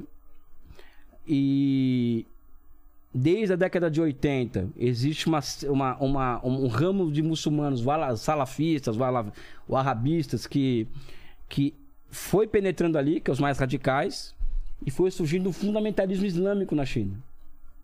Né? E esse, esse- esses fundamentalistas islâmicos queriam tra- tra- transformar, transformar o Xinjiang em uma teocracia, tipo Estado Islâmico. Sei. E eles, por exemplo, foram para. Tinham 15 mil deles na, na, na Síria. Voltaram para a China. Voltaram para a China. Então a China tem toda uma política de repressão, e, de, e mesmo de campos de reeducação igual os da França, igualzinhos aos da França. Que falam que na China tem campos de concentração, mas o que a China tem são campos de reeducação iguais aos da França. Como são esses campos? Cara, você vai ensinar pra pessoa, você vai, você vai desradicalizá-la, você vai, vai ensinar uma É profissão. uma prisão. É uma prisão. Prisão, tá. Né? O radical vai fazer, vai fazer o quê? O cara pode explodir uma bomba pra, que pode matar. Mas na França também tem isso? Tem, a França tem. Eu não sabia. Tem. Ninguém vai saber, pô. Vai saber como. É. E sabia que, por exemplo, nos protestos da- na França da, dos guarda-chuvas amarelas, lá na, É, do... do- das jaquetas Caminho- amarelas, Jaquetas amarelas dos caminhoneiros. a, né? a, a polícia de- teve- deu mais tiros que, que da China em Hong Kong? Não. É, lógico, nunca chegou pra você. Eu tava lá nessa época lá. É que aqui não chega, que nós somos, não tem- a gente vive na liberdade de expressão, que chega tudo pra gente, na China não chega. Aí. Mas e, e lá na China, o que, que ele tá falando? Que tem essa, teve essa É repressão? perce- e tem uma repressão a, a- a grupos jihadistas, né? Ah, Na China. Agora, um Teve genocídio. ou, ainda tem? Tem. Tem porque tem que ter, porra. O que a China não pode fazer é invadir o Iraque, invadir o Afeganistão com esse pretexto. Agora, dentro do território chinês, eles são obrigados a reprimir isso daí. Né? Agora, genocídio cultural, por exemplo. Cara, sabe, que, sabe que, em, que, em, que, em que estudo é baseado essa história aí? Do genocídio? Ah, é, de- é, é um cara que é que tem um paper, um artigo escrito que só a OTAN é, publicou que ele nesse ele nunca foi na China, não conhece o Xinjiang, não conhece nada. Ele é, ele é o curador da, da- do memorial das vítimas do comunismo em Washington. E ele fala que entre 100 mil e 2 milhões de muçulmanos estão presos na China, ou seja, vai de 100 mil a 2 milhões, ninguém, ele não sabe. É esse estudo que baseia toda essa propaganda contra, contra a, a presença chinesa no, no Xinjiang. É isso. Então, então não existe nenhuma prova concreta nenhuma prova concreta de que a China pratica genocídio cultural, físico contra os muçulmanos. Elias, me prova isso. Pega um, entra na internet, você vai achar gráficos sobre crescimento da população muçulmana na China, naquela região. Só aumenta. Eu conheço Síria e Líbano. Meu pai é do Líbano. Né? Eu conheço muito bem a Síria e o Líbano e conheço a Síria. E conheço Xinjiang. Empiricamente eu percebi que tinha muito mais mesquitas no Xinjiang do que tinha no Líbano e na Síria. Aí eu descobri no passado que tem mais mesquitas por 100 mil habitantes no, no Xinjiang que na Arábia Saudita. Lá você pode professar a fé que você quiser? Na, Na China pode. É, Pode. não é reprimido. Não. Não pode Falun Gong. Algo Porque tem, na tem- Coreia tem- do Norte parece que não, né?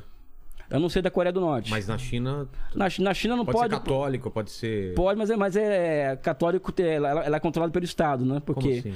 porque a, a igreja- a igreja católica romana, ela reconhece Taiwan, não reconhece a China. Ah, entendi. né?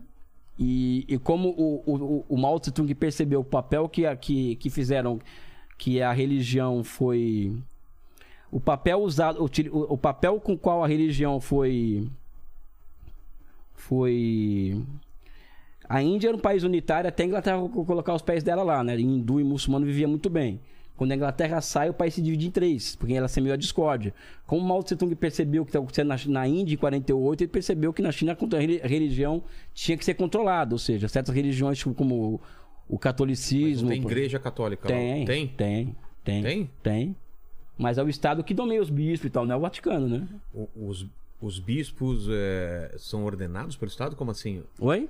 Como que- o, o pessoal é ordenado pelo Estado? Sim. Não pelo vem Estado. gente de fora, é isso que tá falando? É. Ah, tá. Aqui foi. Foi? Foi. E aí, Elias, o que mais que você acha que faltou? Ou abrangemos tudo? O que, que você acha? Eu acho que aprendemos tudo, né? É, Da China, do seu livro que você Eu fala? posso, eu quero voltar a pedir pra vocês, quem tiver interesse em comprar o livro aí na. Aqui, ó. Né? China é o socialismo do século 21 pela Amazon, pela Assunto Boitempo. interessante pra caramba. Né? E. Cara, é muito fácil me encontrar nas redes sociais, arroba com dois Bs ou R, tem o Instagram. Lá, quem quiser saber da China, minha visão da China e dos fatos, tá no. Tá no, tá no, no Twitter, tá no. tá no. no Instagram, no Face, é muito fácil me encontrar. Isso, eu não sei se eu, eu acho que eu, eu devo ter apanhado muito aí, né? Ah, mas isso, cara. se vi-.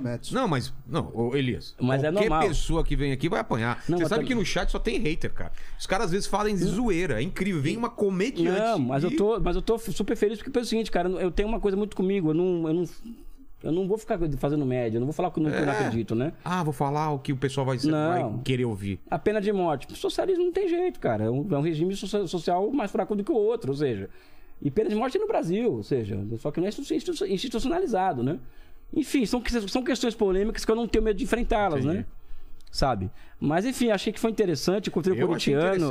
Eu acho que foi, o- foi, o- foi a, a- a conversa que eu mais discordei aqui com o Foi, convidado e foi, foi de foi. boa, né? Foi o contraponto- Você vê que. foi- Não, e foi totalmente educado os dois aqui, né? Exatamente, Franco. E muita coisa que eu não sabia, aprendi aqui também. Foi uma aula sobre a China. Eu, putz, eu agradeço demais, Elias. Porque eu tenho muita curiosidade sobre a China e todo mundo que vem aqui que fala de Coreia do Norte, China, Rússia, eu quero absorver o máximo possível. Quiser fazer um porque- debate com alguém aqui, entre eu e alguém que é capitalista. Pô, sabe? adoraria, pode, cara. Pode marcar. Vamos pô. marcar então, vamos marcar. E, e, Elias, a gente tá aqui falando da sua carreira, da sua história de vida. Eu sempre faço três perguntas no final. Contigo não, não vai ser diferente. A primeira pergunta é o seguinte: olhando pra trás, Elias, qual foi o momento mais difícil da sua vida ou da sua carreira? Cara, sabe o que acontece? Eu tinha uma namorada que ela.